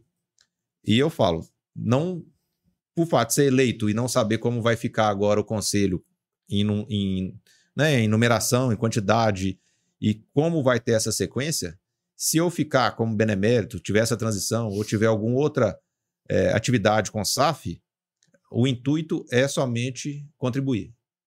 E eu falo, é, nunca remunerado. Se remunerar, eu acho que sai um pouco do meu propósito, dos valores que eu tenho. Falo, tudo que meu pai passou fazendo para a sociedade, nesse lado associativista, sempre sem remuneração. O empresário Rodrigo, se pega uma empresa hoje no mesmo cenário do Atlético, não o Atlético, mas para a gente adaptar, para você poder comentar. Você pega uma empresa nessa situação, como você começaria a resolver os problemas aqui para frente? Você iria na dívida bancária? Você tentava chegar um dinheiro? Eu acho que com a dívida bancária tendo avalista como Rubens Menin, ninguém vai dar desconto para já sabe que vai receber de qualquer jeito. Como que resolver essa bomba relógio agora? Eu, eu acredito que não é esse não é nem o problema inicial. A, a, o primeiro passo é como você, você tem que fazer uma governança. Você tem que ter uma equipe para poder fazer. Então, como pagar é, é, tem que vir de um estudo que essa equipe formada vai estudar e ver qual é a melhor maneira. Não adianta você pegar lá os 600 milhões que está em dívida, tem que estruturar, tem que saber como que ela é, se ela é curto, médio, longo prazo, se consegue fazer alguma negociação de adiantamento, se vai alongar essa dívida. Mas para isso fazer, se você não tiver pessoas capacitadas, de nada adianta. Então, se fosse uma empresa, que eu comprasse uma empresa com um passivo altíssimo como é do Atlético, a primeira coisa que eu ia fazer é montar uma baita estrutura, equipe, governança. E em cima dessa da confiança dessas pessoas, que eu acredito que tem que ser pessoas, né, muito qualificadas, aí sim nós vamos tratar se o primeiro passo é renegociar a dívida, se é, é entender onde vai ser o investimento, se é em estrutura, se é em futebol, se é no estádio não é necessário, mas enfim, igual você falou numa empresa. Então tem que entender. É, eu acho que o, o, primeiro passo não, não é só o dinheiro. Pessoas por trás são mais importantes do que para poder fazer esse, essa, esse processo. Alguma coisa? Você falou tem... que tem alguma coisa dos bastidores que não pode ser divulgado para a torcida. É, não. Sempre se fala isso no futebol. Ah, porque o torcedor não sabe de tudo, o que acontece aqui. Essa frase no futebol é corriqueira. Você não acha que, é, pelo futebol ser uma atividade peculiar, não ser uma empresa comum como outras atividades, você não acha que o torcedor é, merece saber desses bastidores, dessas informações de, de, de, de, do que acontece dentro do clube, até para ter mais transparência, que é uma, uma palavra também que está na moda. Como é que você vê isso? Não, eu acredito que a transparência é necessária, tanto que. Mas é, é tudo com a paciência. É, eu, eu falei dos bastidores, não é que eu tenha acesso aos bastidores, não, não, é muito, é porque no geral muito pelo mesmo. contrário. Uhum. Eu falo que algumas informações que aparecem, né, aqui nós estamos falando de imprensa, né, o Fael faz parte, tem a questão de estar. Tá, é, a informação hoje é muito fácil como absorver essa informação é complicado. Então, vai muito do entendimento de como você quer absorver aquilo ali. O comunicador, a imprensa, vai passar da maneira necessária para que tenha o resultado dela. Vai muito do entendimento de quem está ali interpretando para poder passar. Então eu falo, muito, eu brinco muito com, com um amigo atleticano doente, que ele repassa todas as informações de Twitter. Bernardo, um abraço, viu? Você, ele, ele sabe que eu, eu falo, falo, Bernardo, ok, absorve primeiro e não repassa coisas que não são. Né? Conheço um cara assim também. Outro dia até matou uma pessoa aí. Chegou ah. no grupo aí. Ó, oh, fulano morreu. Falei, uai, sério? Tá vendo? É. Aí eu, eu falo, se tiver um pouco de. É, tem coisas que são fora do normal. Agora, se tem um pouco de ah, isso aqui está relacionado, isso aqui pode, pode ser, ok, aí é normal, isso é imprensa, é livre, é, né? Mas eu acho que o que atrapalha um pouco hoje é a informação muito rápida. Se a gente conversa aqui e quiser absorver a minha fala de uma maneira totalmente contraditória e negativa, dentro de 10 minutos é feito. Se pegar um concorrente e falar assim, ó, o Rodrigo tá falando muito bem, que tem a loja, que não sei o quê, mas não sabe como é que foi para poder estar tá lá, como é que é um processo, igual você falou, licitatório, como que é feita uma negociação. Então, como entender e interpretar isso é que eu falo que o pessoal tem que ter um pouco mais de, de entendimento que o bastidor é a interpretação do que é repassado. Como é repassado, aí não é meu papel, não é, né? Eu não estou aqui para isso. Mas eu falo, se o meu papel, eu acho que é assim, de o que eu entendo, o que eu recebo, eu tento passar só o, o importante e necessário. Para que, que eu vou passar um negócio que é negativo, que né, você, como atleticano doente, vai levar aquilo ali para um lado pessoal e você vai falar assim: porra, vou, vou desgostar. Ah, eu não vou acompanhar mais. É, que cara é um bosta, que cara, né? Então, eu acho que é isso. É, eu acho assim, o Rafael Rubens, ele sentiu os dois lados do futebol. O lado da idolatria, 2021, e o lado das pancadas que existem, né? Eu lembro que eu conversei com o Daniel Nepomuceno, assim, que no último dia dele, falei, você envelheceu 50 anos em 5, você fez o contrário do JK ali, né? É, desgasta demais, porque é um misto de emoções. Os caras não dormem quando coloca a cabeça. Você já viu a foto do Rubens há cinco anos, o Sérgio há cinco anos, e olha como é que você fala, envelhece mesmo. É, então eles sentiram os dois lados da torcida. Eles perceberam que o torcedor fecha com o administrador também muito fácil. Eu acho que eles estão optando pelo um caminho errado. Eu acho que se eles se aproximarem do microfone da torcida, vai ser um caminho mais fácil do torcedor jogar junto com eles nesses dois próximos anos, que eu acho que serão difíceis, os mais difíceis da história da SAF. Sem dúvida. Serão os próximos dois anos. Eu acho que eles têm que vir para perto do microfone, porque a, o torcedor, não sei se, se ficou claro assim, ele fica mais reativo quando a turma está mais distante. Pai, eu concordo 100%, eu só acho que o time de tudo que aconteceu foi muito curto é, para poder. Eu não estou falando da transparência é, mas eu falo para você poder julgar isso de uma, de uma forma melhor, principalmente para estar tá mais próximo do, do, do torcedor. Então, pensa para você ver que tudo é muito novo. Você imagina se faz isso da noite para o dia, como foi feito em outros clubes. Tá vendo o que está acontecendo lá com o Vasco. Tá vendo o que aconteceu no primeiro momento com o Cruzeiro e que eu falei. Eu acho que é, lá é uma gestão muito profissional. Se faz muito rápido as coisas, eu acho que se atropela alguns processos. Então, eu acredito que é um, uma etapa que eles vão fazer para que essa proximidade do torcedor aconteça. É, isso aqui é uma concepção minha, Rodrigo hum. Reda. Mas é, é necessário. Porque quem, é, vamos falar assim, o ativo do clube hoje é a torcida. A torcida não está na SAF. Concorda comigo? Uhum. Então, quando você pega o ativo do clube que foi para a SAF ou que ficou com a associação, Acima dele tem a torcida. É o torcedor. Então, é o que eu falo: o torcedor tem que ter paciência. Mas esse mesmo torcedor tem que ter informação.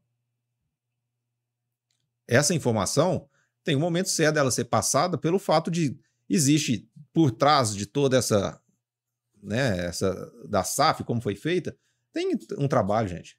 E eles estão fazendo. É, eu acho que é aí que o Atlético está pecando. Eu acho que tem seu momento, mas eu acho que a turma perdeu o momento de ir pro microfone também, assim, nesse momento, sabe? Eu acho que o torcedor tem uma facilidade enorme de se relacionar com o dirigente, de entender dificuldades e comprar briga junto com eles. Só que ele tem que sentir que o outro lado tá querendo essa aproximação. Eu tava pensando essa semana aí de, de SAF e tal, né?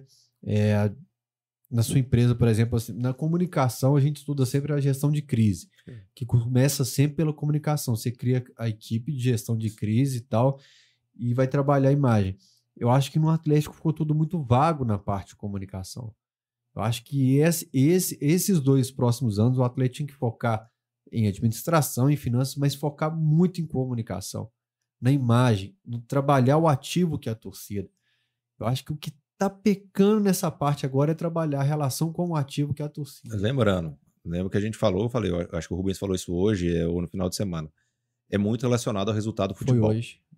Se o futebol, nesse momento que a gente está, tivesse correspondendo às expectativas que todo mundo tinha desse ano, eu acho que os questionamentos eram um pouco diferentes relacionados à SAF, relacionado ao, ao momento que está passando. Coincidiu. Futebol é assim, né?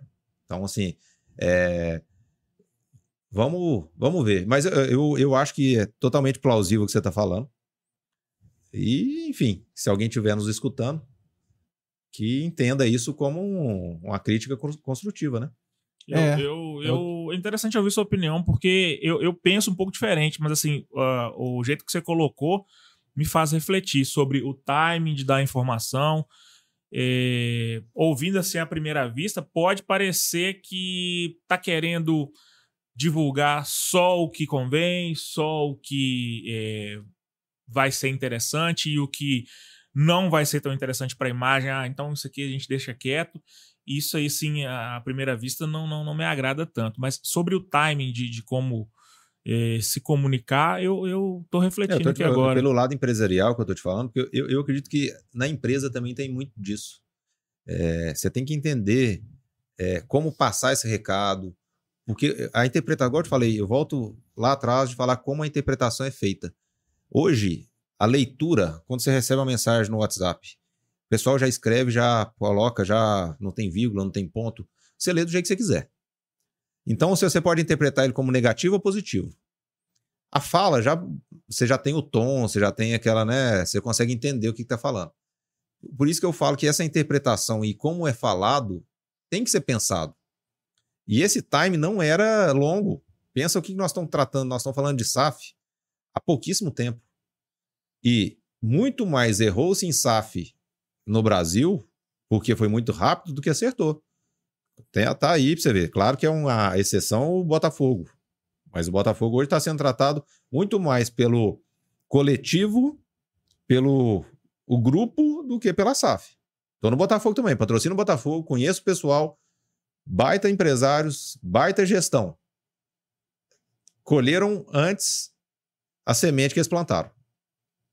Estão colhendo, né? A gente não sabe como é que vai ser, mas acredito que vai ser sucesso e tudo. Mas eles plantaram a semente para colher daqui quatro anos, estão colhendo antes.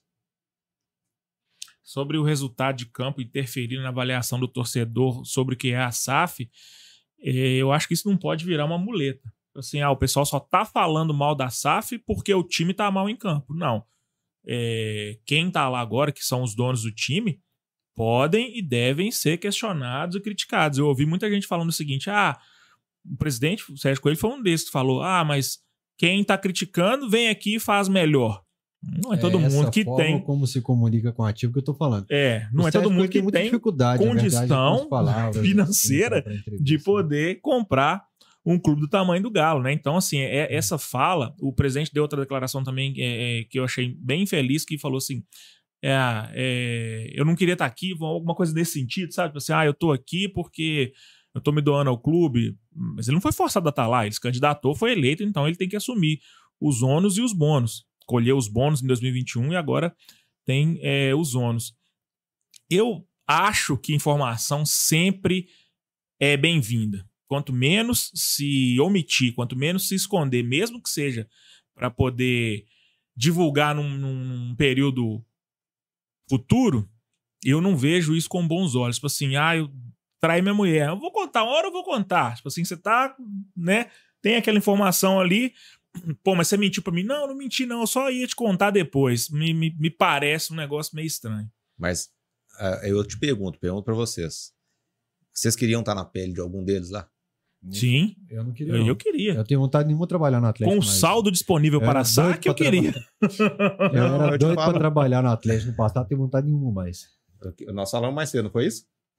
É, eu acho que, é, eu falei, é momento. É, as falas, é, os ânimos exaltados, né?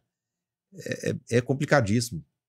Você imagina, eu falo, você tá na pele naquele momento de 15 dias de conselho votando, de como vai ser feito, o que, que vai ser feito, oposição, briga. É difícil. Eu falo, eu não queria estar na pele deles. Eu, eu vou adaptar sempre as perguntas assim para como empresário. porque a gente não tem conhecimento de administração de empresas que você tem. Pegando o balanço do Galo ali como conselheiro, você já viu o que tem de empréstimo, você viu o que tem. Como que o Rodrigo começaria? Você falou de apurar o que tem de. Né? Mas se fosse você, qual- quais seriam as etapas que você cumpriria, que você acha legal para a gente, nos próximos anos, ter uma situação legal no Galo? eu acho que eu, eu falei um pouco, mas resumindo, eu falei, eu acho que primeiro é criar a governança e pegar a equipe que vai tocar aquilo ali. Tá, mas de acordo com o balanço, assim, você acha que é melhor atacar? O primeiro? balanço é o exame de sangue. Não adianta você ter o exame de sangue se você não, se você não tem a- a- o remédio. Concorda comigo? Aham. Você tem que ter um diagnóstico. Que o dia, lá tá pronto, o balanço tá feito. Você foi lá, fez o exame de sangue e de lá que tá, você tá fudido. Você tem que pegar. Quem vai fazer? Você vai ter que procurar primeiro. Qual que é o médico, o cardiológico, cardiologista. Aí você vai ter que ir num neurologista. Cada um vai entender. Esse vai ser um diretor de futebol, esse vai ser o diretor, vai ser o CEO. Então, quem vai fazer seu diagnóstico e quem vai te tratar é a mesma coisa lá no Atlético. O balanço tá lá, são os números. Ah, tá bom. É, O problema tá no financiamento de longo prazo. Ok, isso aí é um diretor financeiro. Diretor financeiro, qual que é o melhor? Quem que tá aqui? O que tá aqui é bom? Ótimo, beleza, resolve. Ah, o problema tá no investimento e não tem. é, Não tem investimento em marketing. Tá lá marketing em meio por cento. Peraí. Estrutura o marketing. Tem lá comunicação. Então, assim, o balanço é o exame de sangue de tudo que acontece, porque lá você está pensando em número, mas não é só o financeiro que está no balanço. A, a vida está lá no balanço. O que está por trás é a mesma coisa do seu exame de sangue. Não só o seu. é, deu um pouco adulterado lá a sua glicose, por trás tem várias outras coisas que acontecem aqui. Então, você tem que entender para poder saber como fazer. Eu, no, no caso, você perguntou como empresa, eu ia fazer isso. Me dá o diagnóstico, me dá o exame, qual que é o diagnóstico? Quem que vai fazer isso aqui virar 100% saudável? Montaria minha equipe. Uhum. Já fizeram, eu acredito que soltaram aí uma, uma nota, né? Falando que a governança abriram, né? Bem transparente como vai ser. Agora, quem vai ser? Eu acredito que é a próxima etapa de mostrar quem vai fazer isso. Não tem como não te perguntar isso. Você falou que você quer participar como conselheiro e tal, ali na SAF, como empresário, chegando com o Capilé junto. Não, tem que. Vamos falar. Porque, Não- pô, agora falando como atleticano. Eu, se eu fosse dono de 1% da SAF do Galo, meu irmão ia ficar muito chato. Aí que tá. Você ia passar só a raiva, você não ia ter poder de decisão, não ia ter o Você- poder da caneta. Ah, mano. Você está lá. Dono de 1% do Galo. Você sabe? está lá por estar é diferente de você estar lá por participar. Se eu tivesse a a oportunidade de estar lá para ajudar, para somar, ok. Eu acho que nesse modelo que eles estão fazendo de percentuais menores para empresários, para torcedores, ok, é, faz sentido. É, sendo bem honesto, né? Agora você falou, tem que ser transparente. Analisamos, conversamos, tivemos, né? Mas se for só para estar lá como investidor, para número, não. Tem diversas outras coisas que é muito melhor do que isso. Então, por vaidade, não. Eu já falo, o que eu queria, meus meus sonhos, minhas realizações com o Atlético já foram feitas. Eu não tenho. Agora, a minha realização com o Atlético é meu filho, que ele possa levar esse legado e que eu falo. Uma das coisas que eu, que eu quero que ele faça é o seguinte: eu não tenho toda a minha história. São épocas diferentes. Então, se eu puder, que eu peço ele para fazer é o seguinte: eu levei ele no campo com seis meses. E ele tem tudo, ele tem foto, ele tem o ingresso, ele tem. Porque a informação é rápida. Então, ele tem um diário hoje. Que é, eu falo, arrepio, eu falo, é emocionante. Porque ele sabe, nos, sei lá, 12, 14 jogos que ele já foi na vida dele, quem fez o gol. Ele tem o ingresso, ele entrou em campo. Você imagina você poder entrar em campo com o Hulk. Inclusive, ele tava no jogo das lendas. Ele estava no jogo das lendas. Quem, autogra- quem autografou a camisa dele? Pediu um autógrafo pro Fael. Na camisa tinha autógrafo do Hulk, do Patrick, do Paulinho e do Fael. Ele queria de todo jeito encher a camisa de autógrafo. Tava o Fael correndo Gente lá. famosa e tal. Ele trabalha na televisão, então eu quero. É. Aí agora o que que faz? Na hora de almoço, que pergunta quem tá lá. É o Fael que tá lá, virou. Então, Tá vendo? Ele, ele sabe. Mais um. Então é isso. Você imagina eu poder. Existe alguém que tem isso? Imagina ele com a minha idade, podendo contar que ele foi em todos os jogos isso catalogado. Imagina isso no museu daqui. Eu tô com 38, ele concede daqui 31 anos. Com 31, as 1.200 camisas vão ter virado quantas? Claro que ele tem que gostar, não tô forçando ele a nada, não. O Domênico Bering falou aqui que guardou camisa a vida inteira pro filho. E ele não O filho fez. chegou, não quero isso não. A filha adorou e pegou pra ela toda. vendo? Mas eu falo, se ele gostar, pelo, pelos indícios de hoje, gosta, então eu acho que ele tem uma história. Então é, eu acho que minhas realizações com o Atlético. É... Ah, você fala, ah, pode ter mais algum título, mais alguma coisa? Pode. Às vezes só o fato de eu esquecer o, o Mundial do Marrocos pode ser. Se tiver alguma coisa ali no prédio da sede de Lourdes, é bacana pra MM, né? Ponto bacana. Não sei. Não sei se. é- Eu acho que, eu te falei, meu, a MM, a intenção era posicionar a marca. O fato de ter entrado posicionou. A partir do momento que posicionou, é negócio. Então, a- a- todo mundo me pergunta, "Ah, mas você é muito atleticano, tatuado, conselheiro, enfim. E foi patrocinar Cruzeiro, América, Botafogo, né? do- Todos, a gente tá no Betim, Atletique. É, por quê? Eu falo, é um pouco. No Atlético a gente entrou como posicionamento, a gente fez um projeto. E como foi um projeto sensacional, de ruptura, de né, é, diferente, os outros quiseram. E a gente foi moldando para que aquilo ali virasse negócio. E você pensar que hoje o meu universo não é o, os 12, 14, 15 carros do, do clube. Hoje eu consigo atender só torcedor, eu tenho toda a diretoria, Tem ativação com o Galo Aveia? tem ativação com o Galo na Veia, tem desconto. Então, se pegar. Todo mundo do Galo na Veia tem um, um mail que recebe com desconto altíssimos. Eu tenho um alto volume de negócio que vem dali. Jogadores, hoje a gente tem um, um relacionamento muito próximo com os jogadores pelo fato. O jogador chega no clube, ele tem duas preocupações: casa e carro.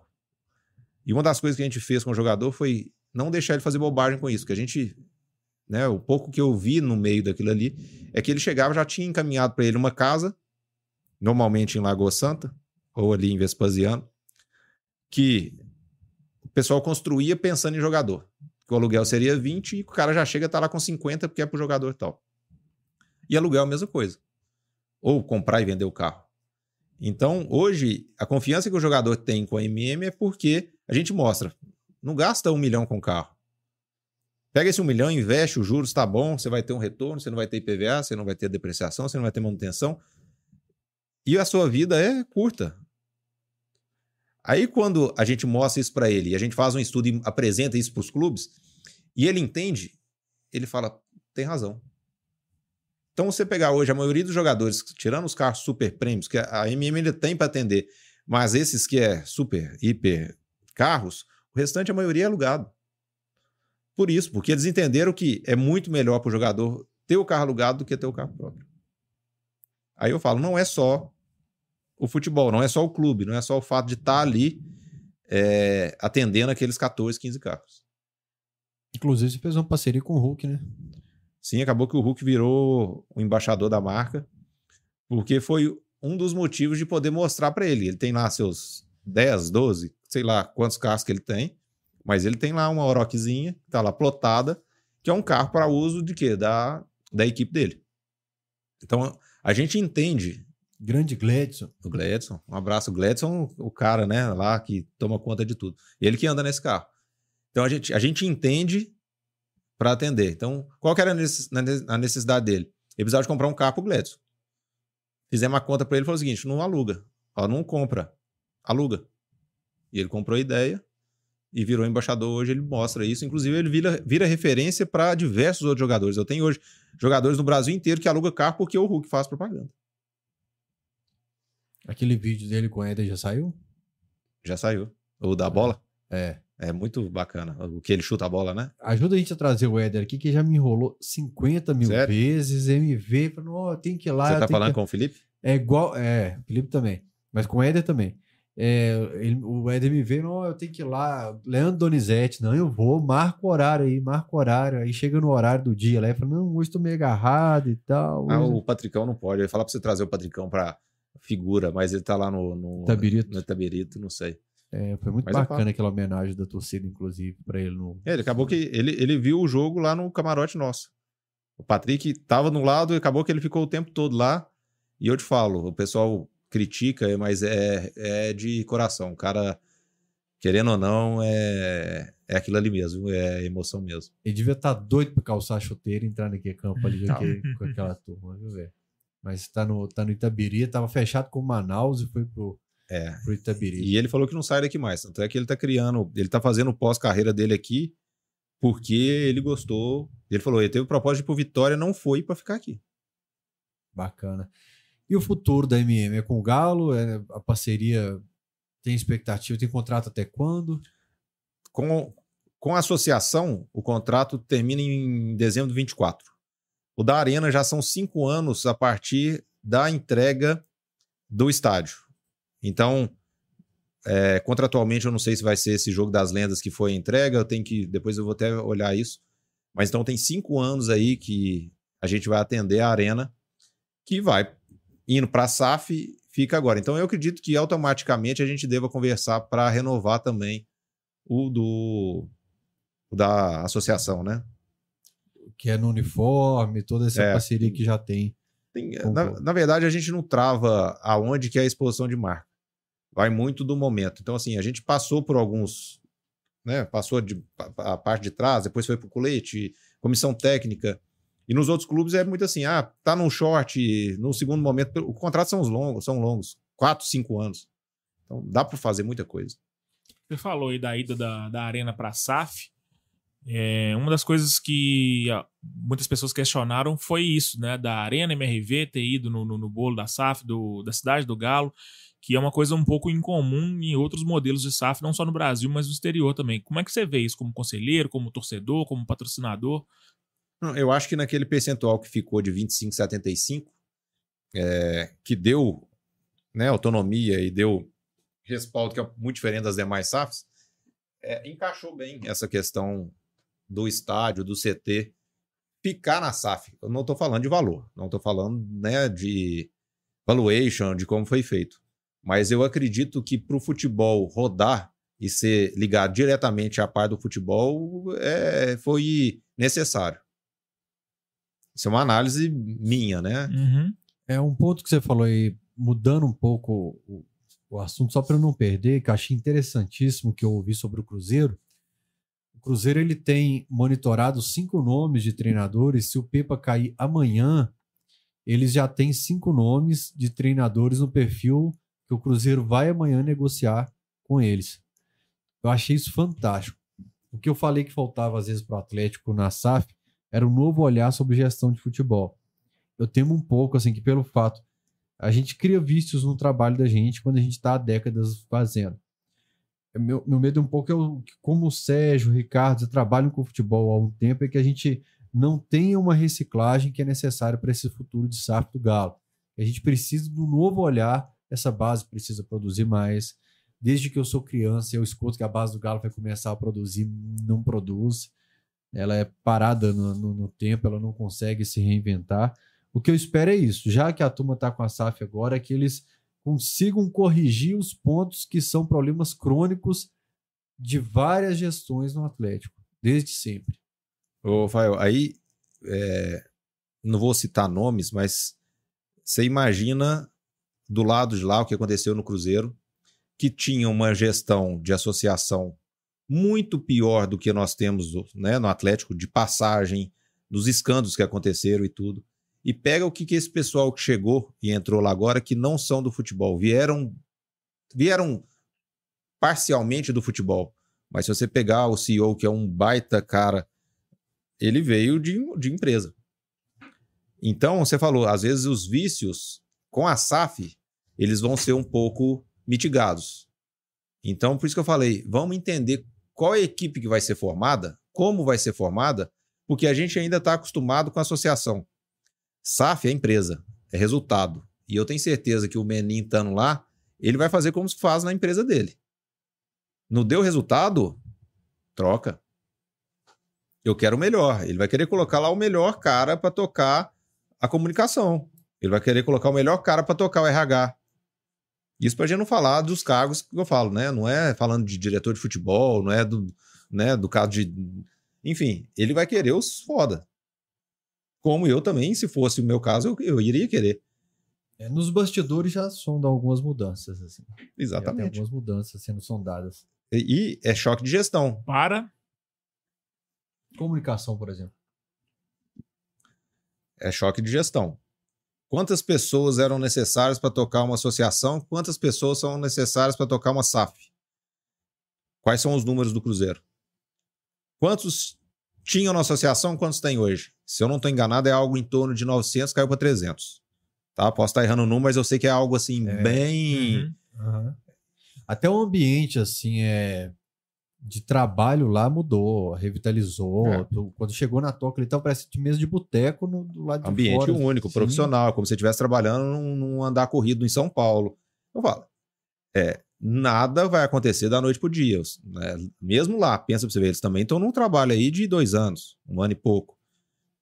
Mas eu acho que tem que dar confiança para esse pessoal, porque não tínhamos outra, outra alternativa. É, tem muito ponto que pode ser explorado. A tal da visitação na Cidade do Galo, por exemplo, você tem que explorar ao máximo. Sim. Torcedor de. Cara, eu recebo mensagem. Nem nós podemos ir lá. Não, mas agora é explorar comercialmente, né? Ele tá falando nós, a imprensa. Imprensa, né? É, o torcedor do interior ele é fissurado com a Cidade do Galo. Eu recebo mensagem direto, cara. Meu, é avó, é É a coisa que tio, mais me pedem como patrocinador. eu tenho no meu contrato isso. Nunca usei. Mas o que mais me pedem é poder visitar a Cidade do Galo. É, então você sabe que é uma fissura, assim, pela cidade do Galo. Existe uma fissura nisso aí que talvez divida um pouco a atenção com a Arena. MRV agora. Mas talvez você pega um ônibus, coloca o cara na cidade do Galo, ele, ele entra lá a pé, roda, roda a cidade do Galo, o ônibus pega ele na porta, leva para a Arena MRV, você faz esse tour todo e tal, mas explorar, sabe, vender name rights mesmo, colocar lá o. dizem que no projeto inicial tinha um standzinho do supermercado BH lá em cima, um outro de tecnologia. Explora faz que tem um parque de diversões dentro da parte, respeitando a parte de trabalho, realmente é não ter aquele, aquele contato com o departamento de futebol no dia a dia, atrapalhar treino. É torcedor. isso, isso eu tenho um, um pouco de receio. Obviamente que não, é pra- existem pra blindar o negócio, né? Mas assim, tem que ser muito bem pensado pra não causar nenhum, É, mas- nenhum mas problema, né? O treino é na parte da tarde, faz a visita de manhã, o time É. viajou para Dá pra- dá pra encaixar. pega lá, faz o tour, pega o ônibus, vai para a NMRV com um tour no estádio que termina na loja. E, assim, falando, arranca até o último centavo do cartão de crédito do cara da cidade do Galo lá na, na NMRV. Mas eu vou o falar uma coisa aqui. que é, assim, você falar assim, é, você é, não deveria falar, mas agora já tá lá de todo tamanho lá no aeroporto, que vai ser a um centro de experiência lá no aeroporto. Né? Não sei se quando outras pessoas falaram sobre isso. O Atlético vai ter lá um ponto que vai ter loja do Galo, vai ter, enfim, pode ter uma MM, pode ter uma loja da Brahma. Não sei se vocês já viram, né? Tá divulgado. Não, Vai estar lá no aeroporto de todo É. tamanho. não. Não? Não, eu vi. Eu vou ir pra Caratinga, no presidente, no Tô em mamão na rodoviária. Mas tem, tem, tem, Me tem ajuda aí, Rodrigo. Nós estamos falando com dois caras que pegam avião uma vez no ano, tá falando, parcelado de 10 você vezes. tá falando né? com jornalista. Jornalista. Tem, tem matérias, eu acho que já saiu depois. Ah lá. ó. O que, que é isso aí? Isso é no aeroporto. Isso aí já tá pronto, já tá esse tapume, tá lá. Ó, imagina que você tá falando que o cara vai descer, ele veio de Porto Alegre, ele vai pegar um carro, ele vai poder passar no CT, do CT, exemplo, ele vai na arena. Então ele vai fazer toda essa experiência desde a chegada dele até a saída. Ele sai na MM. Não tô falando que tem MM lá não, tá, gente? É, tô Tá jogando Tá. pro universo. Vai. enfim, ele chega, pega um carro, passa no CT, passa na arena, vai fazer seus compromissos, devolve o carro. Não tem lugar Isso. melhor pra ter uma locadora de veículo que Quem- no aeroporto. Quem que pode fazer isso? Eu falo, o Atlético tem toda a possibilidade de fazer isso, porque é, se você criar isso e tiver.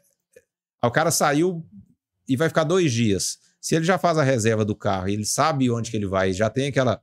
faz esse trajeto, faz aquilo. Você é atleticano, já tem a base. Pega o sócio, pega o, o galo na veia forte vingador. Ele já sabe onde que o cara tá, onde que ele mora, quando ele vai descer, se ele quer ir no CT, se ele tem uma visita, se ele tem uma visita na arena. Imaginou? Se você sai um ônibus, chegou 20 pessoas, o ônibus vai fazer aquilo ali, vai passar e vai na arena e tal. Você criou um, um ponto turístico com passagem obrigatória. A gente já falou disso aqui, cara. Quem que tinha essa ideia de fazer um Não. tour, É, o Murad falou, passar na sede, na arena? o Dalton Estrela Não, falou não foi. também, Foi outra ele pessoa. Eu falou- tava aqui, o Dalton, o Dalton não tava, não. Talvez tenha sido o Murari. Fazer Murad, esse tá tour, tava. Os dois falaram É. de fazer um tour no Parque Municipal, de, de fazer um tour, o dia de galo do cara mesmo. assim, Uhum. né? Passar pelos lugares. Isso é uma ideia bacana demais, velho. É. Pra, pra quem é no O- interior, por exemplo, ah, vou passar um dia de galo. o, o né, carro, BH. o ônibus, eu- a gente já tem. É, vamos vamos Aí. levantar a demanda, hein? Gente também interessada já tem. Só falta operacionalizar. Exatamente. O, o Dalton falou que já tem pronto. Ele falou que tem um projeto pronto, assim. É mesmo? Pra isso, que ele quer há anos. Aí vai passar lá no bar dele. É, É, é. aí, é. não é- não é bobo, né? Aí tem Não, ele falou mas- que tinha um projeto disso há anos, de pass- ele passaria pro Atlético e tal, mas isso é algo que ele fala comigo há 10, 12 anos. Interessante. Que, né, que ele fala assim, Fael, tinha, tinha que fazer um tour e passando, tinha papo de estádio ainda, passando pelos passar em pontos. Itaúna. Falar museu. direita, é, à sua direita tá o campo, onde, é, que era o campo do Atlético, à sua esquerda, pouco à frente, o Mercado Central, onde aconteceu o 9 a 2 assim, aqui o Parque Municipal, faz um tour realmente, sabe? Vai para sede de Lourdes, agora nós vamos para Cidade do Galo, agora lá nós vamos almoçar no standzinho do supermercado BH e tá. Não, e na verdade, se você pensar logisticamente, eu não sou de BH, mas dá pra gente saber. Se você sai do. Eu tô falando de aeroporto, né? Mas que pode ser trajeto. Você passa no CT, você vai ter que passar na porta do Labareda, você vai passar na porta da Vila Olímpica, você veio pro lado do centro, você já passa na sede e automaticamente você já tá na arena. É trajeto. E Você todos os pontos no- você coloca um standzinho de alguma empresa para vender lá, cara. Exato. Alguma coisa. E passa ali no funcionário, essa aqui é a Avenida Getúlio. Mas Getúlio o quê? Vargas, cara. Nossa senhora. Ah, que- não consigo? Como é que eu esqueci? Tá lá até 2000 e sempre. É, você falou no começo aí sobre ter pensado em fazer o museu em BH. Você pensa em, em- em, talvez, sei lá, fazer um, um- fora da arena, talvez um outro local, ou transferir o Museu de Itaúna para cá, uma loja da MM sede vir para BH e até para ficar mais perto. Você falou que é importante para você também estar no interior, mas talvez pensando em logística, em negócio, seja mais é, rentável, mais interessante. Na Passa na verdade, cabeça. eu acho que a raiz do interior não podia sair, né? Eu, eu acho que é uma das coisas que meu pai pregava muito, valorizando a cidade, né? Que a gente viveu, nasceu lá. Mas a gente tem a sede aqui, que está na Via Expressa. Quando a gente fez a aquisição do terreno, a ideia era fazer um- algo maior aqui, Uhum. que está ali a 3 quilômetros da arena, um pouquinho mais para frente, abaixo do metrô do Calafate ali. Lá mesmo que eu peguei o carro. É isso aí. Então o Fael conhece lá e sabe. E o que, que foi um pouco da gente entender que não era necessário ter algo tão grande? Porque o nosso negócio não é alocação diária, que é o balcão, que é tá ali no dia a dia. Então o que que migramos essa demanda toda para Itaúna e fizemos um ponto de atendimento. Pegamos um local de alta passagem, estratégico. Então a ideia do museu, num primeiro momento, que poderia ser em BH, mudou por causa disso. Uhum.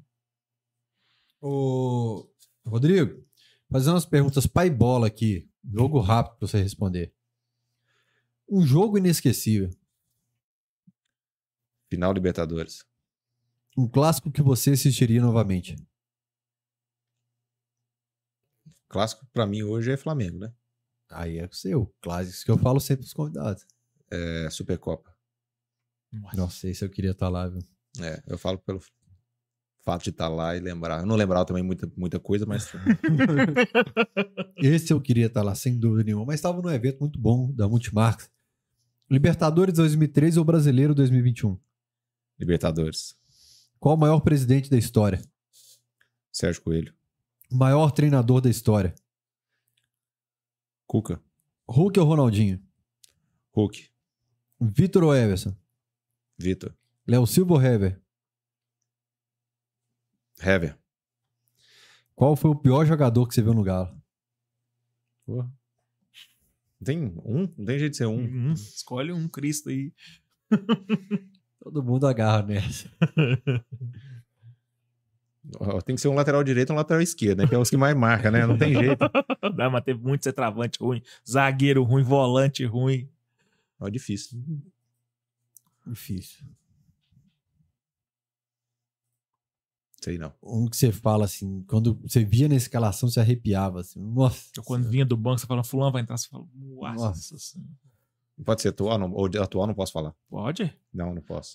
Mas eu que sei, deu quem, adeus. eu sei quem que você pensou. Um que deu adeus, você deu graças a É. Deus na despedida. Jogador de levar no aeroporto, não é de buscar, não. Você entregou um carro da ME pra levar ele no aeroporto. Vocês estão. é, eu, eu penso muito mais do lado positivo. tá? Quando você fala dos ruins, eu não lembro.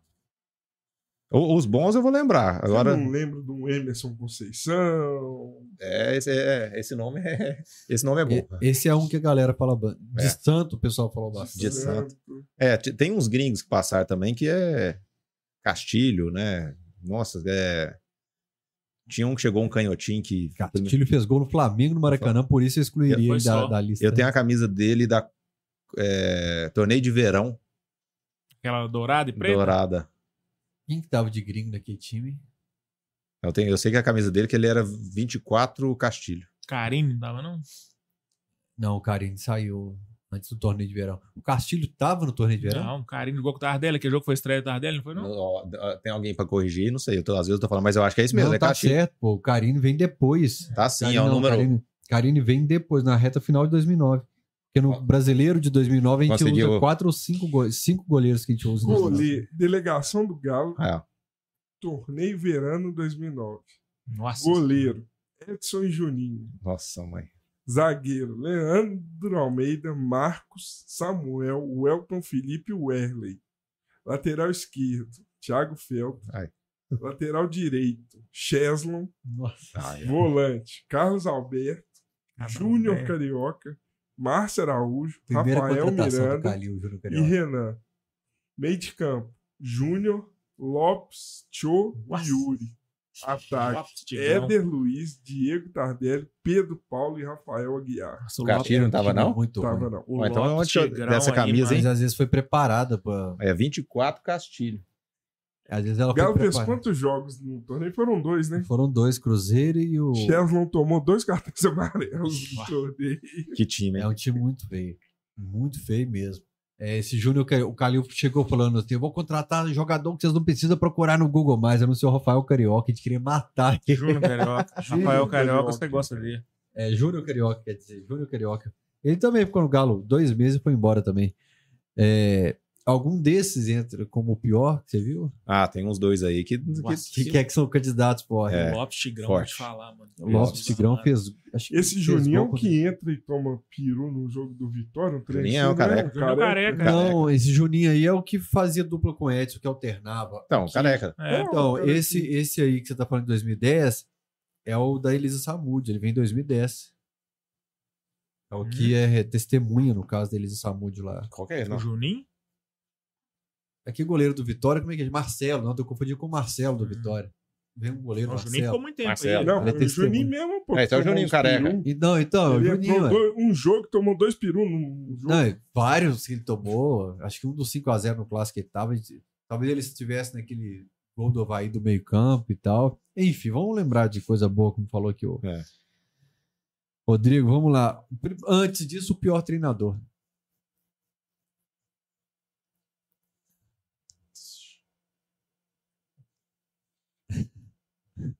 Eu sei, Podemos fa- Não, não. veio na ponta da língua. É, mas falando, passa pro positivo. É difícil. Você ia falar um recente. E, é. Não, mas eu falo assim, não é de recente esse ano, não. É, o problema é que o, o, recente eu posso acontecer de encontrar. Então, pra mim, é, é- Entendo, vamos te liberar É. aí. O gol mais bonito.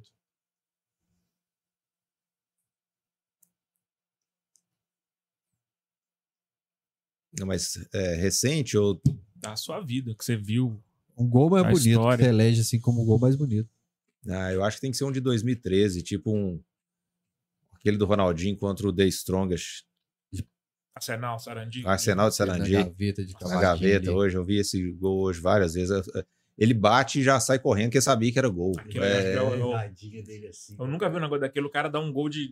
fazer um gol de cobertura com o goleiro dentro do e, gol. e do lado contrário. O certo de bater era do lado de lá, né? É. Ele bate de cá olhando e já sai. Então, Você viu que no jogo da Senda ele fez isso? Aham, Ia pra chutar pra cá, o Vitor correu pra lá e bateu. é. virou o corpo todo Mas, todo no não- contrapé. Não é nem o fato de ser bonito, né? Eu acho que é um jogo, um, um gol de ano, da data de hoje, mas é marcante, é um gol marcante. Quem você queria ter visto usar o manto alvinegro? Um jogador que não passou pelo Galo, que não é a cara do Galo, hein? Queria ter visto. Seu sonho de moleque. Você via assim. na infância, na adolescência, ou até recentemente É, mesmo, você fala, isso. nossa, esse cara tinha que ter jogado no Galo. Eu acho que um recente, vamos falar assim, que a gente viu de Copa e tudo, eu acho que ca- ca- cairia muito bem. Seria um Kaká jogando avançado, com aquelas passadas é, longas. Eu acho que. Você fala lembrar o Kaká, mano. Alguém já te falou Não. isso? Não, você tá. é? Sério, não, não zoando, não. Não, Você falou ele assim, eu falei, porra, Kaká. tá bom, tá bem. É. A camisa que você tem do Castilho e da Copa Sul-Americana. Torneio de verão não tinha nome no número e escudo Sul-Americana. tradicional. mandou aqui Mercosul, eu fiquei na dúvida. Quem quer Sonhamos com o Kaká, acordamos com o Kaká é Castilho. Mercosul. Desculpa, É. o Tampa tem razão. É a Sul-Americana. É sul-americana? É. Mercosul não tinha na época, não. Já tinha acabado, é a Sul-Americana. É, o André Colecionador me mandou aqui, o André Roupa de Galo, Ah, então é. que o Galo É- muda para aquele escudo. Essa camisa é muito disputada. Porque ela não tá mais com escudo oval, ela tá com esse escudo. André, essa camisa era sua? E ela é camisa da Sul-Americana, por isso você tem o nome do Castilho. Nossa, nós ma- tomamos uns 4 ou Ele te 5 Botafogo. mandou no WhatsApp aí? É. Vou mandar um abraço pra ele. Kaká Castilho. É, Castilha. É, eu acho que foi um jogo que nós tomamos um, um, um short dourado, tomamos um baile pro dourado. Botafogo. E aí tava um protesto no Mineirão, estádio vazio, público zero. Você só escutava a charanga tocando de fundo. Renata, tum, tum, que graça. Nem tinha essa E o música na época. Botafogo. Ó, De onde que ele tirou isso? é de Sete Lagoas, eu lembro, cara. Zé Lagoa. Acho que a gente tava perdendo pro Botafogo, gol do Louco Abreu na Arena do Jacaré. Falei, bicho, que cenário de tragédia. A gente tá fora de BH aqui em Sete Lagoas, Arena do Jacaré. E tava silêncio no estádio, tava charanga. Renata, pão, pão, e graça. Você pode pôr nesse seu negócio de questionamento aí um time carrasco. Dos, dos 11 ideais, não. Não. Ah, das perguntas É, rápidas? essas perguntas rápidas. Se você pôr qual time é carrasco? Não, É. joga pra cima. Não, é, pô. É. Você joga qual é o pior jogador, qual que é o pior. Não, mas É, essa aqui é engraçada a reação. A melhor É. reação foi do caixa, que ele para assim, ele faz uma cara. Nu! É, quem que você queria? O Kaká, você falou. Qual foi o estádio mais legal que você conheceu?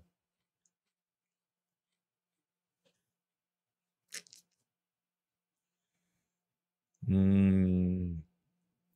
Rose Bowl.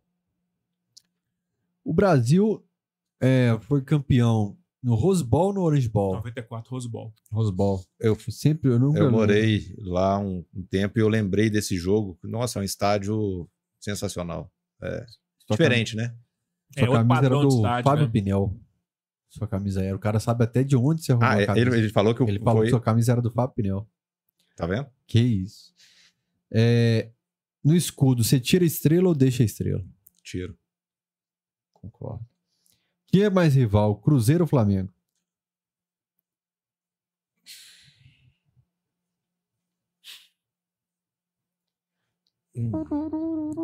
Vou, vou responder o Flamengo pelo meu avô, que era flamenguista. E pelo fato que hoje eu falei, né? Eu, eu tô muito imparcial. Ah, chegamos ao fim de mais um cachorrada. Quem tá... Não, mas tem que assinar a bandeira. Última Quem- pergunta. Aham, Enquanto isso, o pessoal do chat vai escrevendo aí que cidade você está assistindo o Cachorrada Podcast pra gente depois fazer aquela leitura de- das cidades aqui.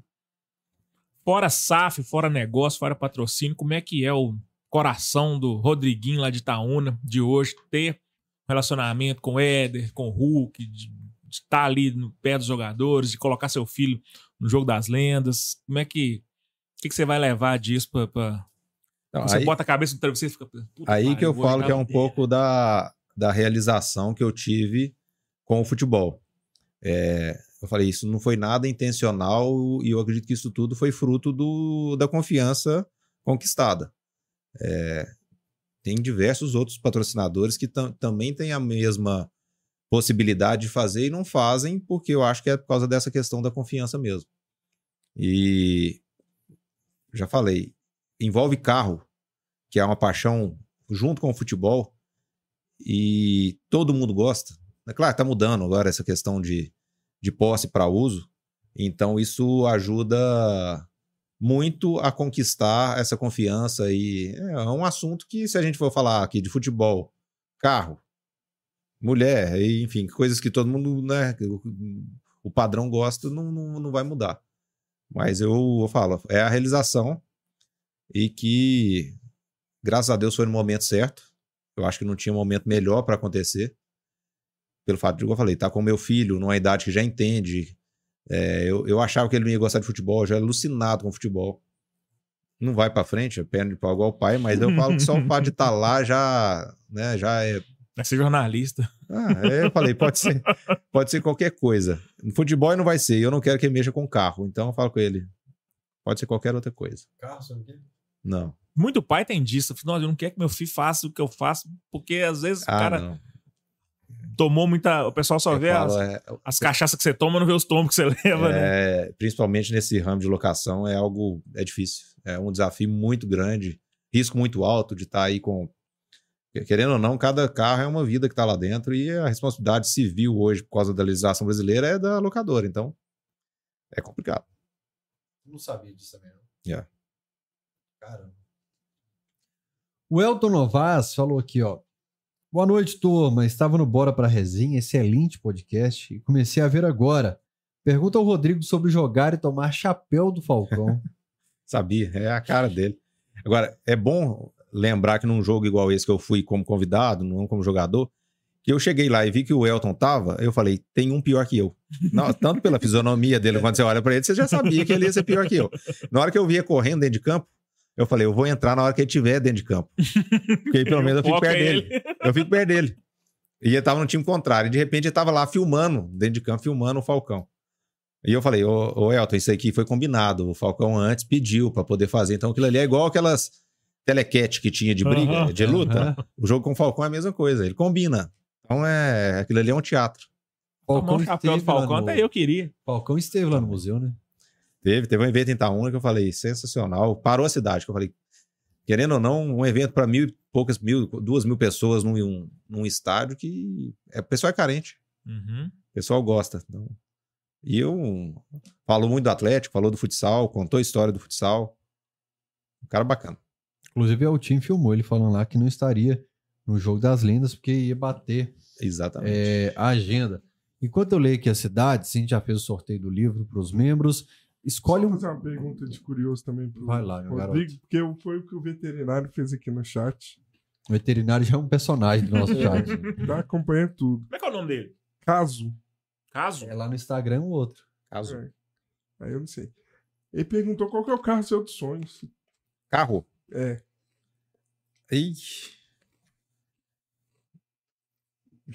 Não sei, eu acho que assim, também já realizei. Já. O que eu queria, já tive, já não tem tanto tesão com o carro mais. E eu falo, hoje eu tenho muito mais apreço aos antigos. Então, quem gosta de carro antigo, lá no museu, eu nem falei sobre isso, lá no museu tem muito carro antigo. Tem Jeep, muito Jeep, eu gosto de Jeep, então tem Jeep 1942, 49, tem um carro funerário vermelho lá, bonito. Fiat 147, O Fusca. Coimbra chegou hoje. O quê? O carro funerário. É, pois é. Saudoso. Misericórdia. Mas Arrependido. carro, eu falo, acho que assim, já o que eu queria, já tive, não, não é o que me encanta mais, não. Qual que era seu sonho de infância que você comprou e falou assim? Realizei. Na verdade, eu, eu, eu falo assim, todo mundo tem aquela estigma, ah, é Ferrari, é não sei o quê. Eu, eu sempre tive, que eu acho que o meu menino que pegou que era Porsche. Então, eu sempre, Uhum. Das Porsche eu já tive todas e é, que eu queria ter. Mas acaba, eu acho que assim, pelo fato de mexer com carro, acabou meu encanto com isso. Mas se você me perguntar hoje se teria um outro, não. Um antigo eu teria. Uhum. Vamos lá para cidades então. Itaúna, Sabará, General Carneiro, Contagem, Juiz de Fora, Salinas, capital mundial da cachaça. Cadê ela? Cadê ela? Cadê ela? A de sempre. Ah, Outro dia eu ganhei uma da turma lá de. da- das embaixadas do Galo, o Rafael. Rafael me mandou uma de Não tô falando Salinas. cadê ela cachaça, não tô falando cadê ela aquela cidade que não pode faltar nessa lista aí. É. Lafayette tem não. Que Lafayette. Monlevade. É, ué. Eu Obviamente. sempre confundo Lafayette com Não Monlevade. tem nada a ver, você tá ligado, né? É meio oposto. É, tem. É, o, o pessoal tá falando aqui, Leandro Amaral. Boa noite, Fael. Você gosta de adesivos? Mandaram um do museu pra você colar no seu móvel. Esse é, é o curador. É, eu quero mesmo. Eu sou fissurado com adesivos. Eu perdi minha mesa aqui agora do cachorrada, É cheia que, de adesivos. ele que cara. toma conta lá do, do museu. Aline Castro Nashmonin tá na Austrália pra assistir na Copa do Mundo Feminina. Abraço pra Aline, cara. é. saiu de. Assídua espectadora não, do. filho, são pessoas com dinheiro que passeiam, tem eventos, elas rodam pelo mundo. Inclusive, ela tá rodando hoje, não tá em Seattle. É, Juiz de Fora eu já falei. Deixa eu ver o que mais aqui. O Itaúna. veterinário chama Vitor. Vitor. Tati tá Vitor aqui Veterinário é um nome artístico. A Tati que tá na lista de membros do canal, mas não ganha prêmio nenhum, é pé frio pra caramba. E Barbacena também, a turma registrou aqui. Mão levado. Se não falaram, eu falei, porque não pode faltar. Mão levado. Eu represento várias idades. Rodrigão, escolhe um canto aqui de um dos dois lados da bandeira. Essa a gente tem dos dois lados aqui, então você tem, pega, escolhe uma caneta, um canto para se assinar. Então você tem que pegar a lista branca com a caneta preta. Em B Martins, mais uma peça no, no quebra-cabeça do Cachorrada. Hoje uma Peça de museu. peça de museu.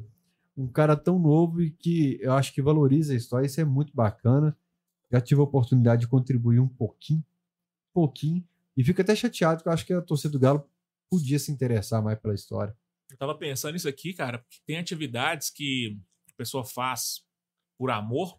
A gente já teve vários aqui, que na verdade são prestações de serviço para a torcida. O caso do Tyrone, quando teve aqui, a gente falou, né? O cara que pô, acompanhou a obra desde o nascimento até agora, para levar para a galera que não tem a oportunidade de passar lá perto. Os multiplicadores, né, cara? Exatamente o trampo do Rodrigo com o museu e com todos os outros aí, o Roupa de Galo, Tampa, a galera que eu não, não conheço pessoalmente, mas a gente sabe do, do trampo dos caras. Então, velho, parabéns pelo serviço aí, que é, é, é um, uma colaboração para a torcida do Galo. Rodrigão, tô devendo visita lá. Foi todo mundo da comunicação na época. Não lembro por que aconteceu. Você tava sem. Eu, eu- eu ofereci. Tava te na buscar, lista? Hã? Tava. Tava na, na época. Ele me convidou. Convidado especial para ir Tava na sexta e sábado. Tava com algum BO aqui. Aí ele falou que tava sem carro. Eu falei, vou mandar buscar. Mas eu acho que o Alvará tava Hum, Suspenso. suspenso na época. Entendi. É, mas eu- a Lo- agora é a Lohane que falou, amor, quanto nós vamos lá em Itaúna? Ah, então, né? aí, ó. Pronto. A Então- chave virou. Acabou de mandar, inclusive, coisa A chave do carro virou. Zé. É, a chave virou. Fa- Faremos essa visita, eu e a Lohane, será uma honra, cara. E parabéns mesmo por valorizar a história do Galo e principalmente compartilhar ela com a turma que, como eu falei, a gente é clubista, a gente é do interior. Então, assim, prestigiar a turma do interior que você falou de deixar, fazer questão de deixar as raízes do interior, isso é fantástico. Mas eu que agradeço. Desculpa, já tentamos outras vezes, acaba que na correria é difícil. É, o fato, eu, eu venho muito a BH, mas é muito corrido. E obrigado aí pelo, pelo bate-papo. Desculpa se eu falei alguma coisa aí que não podia, alguma Não, coisa foi que bacana Aqui pode demais. tudo. Aqui pode tudo. E- Pode tudo, podcast, pode tudo. precisar, estamos à disposição. Um abraço aí para todo mundo, obrigado aí para quem prestigiou. E vai lá visitar o museu. Acho que falei, não é visitar a MM, vai visitar o museu, que aí depois, consequência, é a MM e a Via Seminovos. Repete só então o endereço lá em Itaúna. Ah, o endereço aí você me fode, né? Uai, se você não sabe, quem vai Hoje- saber? Hoje em dia tem. Fala pro povo de Itaúna. Coloca no Waze ou coloca no Google Maps, que vai estar Uhum. lá MM aluguel de carros ou, ou museu, vai direto, porque realmente o endereço de cabeça eu não vou Redes saber. sociais do museu pra galera que quiser seguir aí. É, OM Museu, é, tem o site, tem o Instagram, e o da MM Aluguel de Carros também tem muita história lá, porque tem todos os jogadores que têm carros alugados, tem um pouco do que nós já fizemos de entrega nos clubes que nós estamos. Então, pessoal, seguir lá. Rua Boa Esperança 467. Isso aí, obrigado. Esse é um dos endereços, porque eu tenho o endereço da rua de trás, por isso que eu sempre. Uhum. Obrigado, João. Parabéns pelo seu noivado, cara. Apesar da causa de moletom, você seja Não era a causa. abençoado aí no seu relacionamento, você e a Loura. Amém. Deus te, Amém. te tá dê aqui o podcast rolando e ela mandando coisa aqui de local pra gente casar e tal. Se Deus quiser, eu ainda vou conseguir Amém. seja lá na arena. Hoje eu perguntei, só, só pra sondagem, quanto que é pra fazer evento aí? Se Deus quiser, vai ser lá e muito em breve. Você pode se casar na sua cadeira, você não tá a cadeira lá? É, se, se não liberar dentro da arena, dentro da MM tá liberado. Já dentro da é. loja você já a tá. loja tá é sua, sabe? É, a loja lá, você que manda. lá pronto. dentro você pode fazer o que Aí. você E quiser. é aquilo que você falou, a gente tá dentro do carro, já está acelerando com as É latinhas. com a batendo. latinha amarrada. É que o Galo me deu de presente de aniversário também contra o Flamengo aí. Mais um presente que quando esse time ganha é Seu gostoso. aniversário é demais. 29? No sábado contra o Flamengo, cara. Eu Falei, pô, Estarei trabalhando, meu filho, lá no Mineirão. Eu, Tá- eu acho que você podia mudar esse presente pra quarta. a goleada pra garantir. É, deixa o Flamengo um empatezinho, quarta-feira é mais importante. Vamos- Peste também é importante por diversos pontos, mas do Flamengo também. Duas vitórias eu mereço, por 38 anos. Vai ser três, então. Anota aí. Turma, obrigado. Até o próximo Cachorrada. Tchau.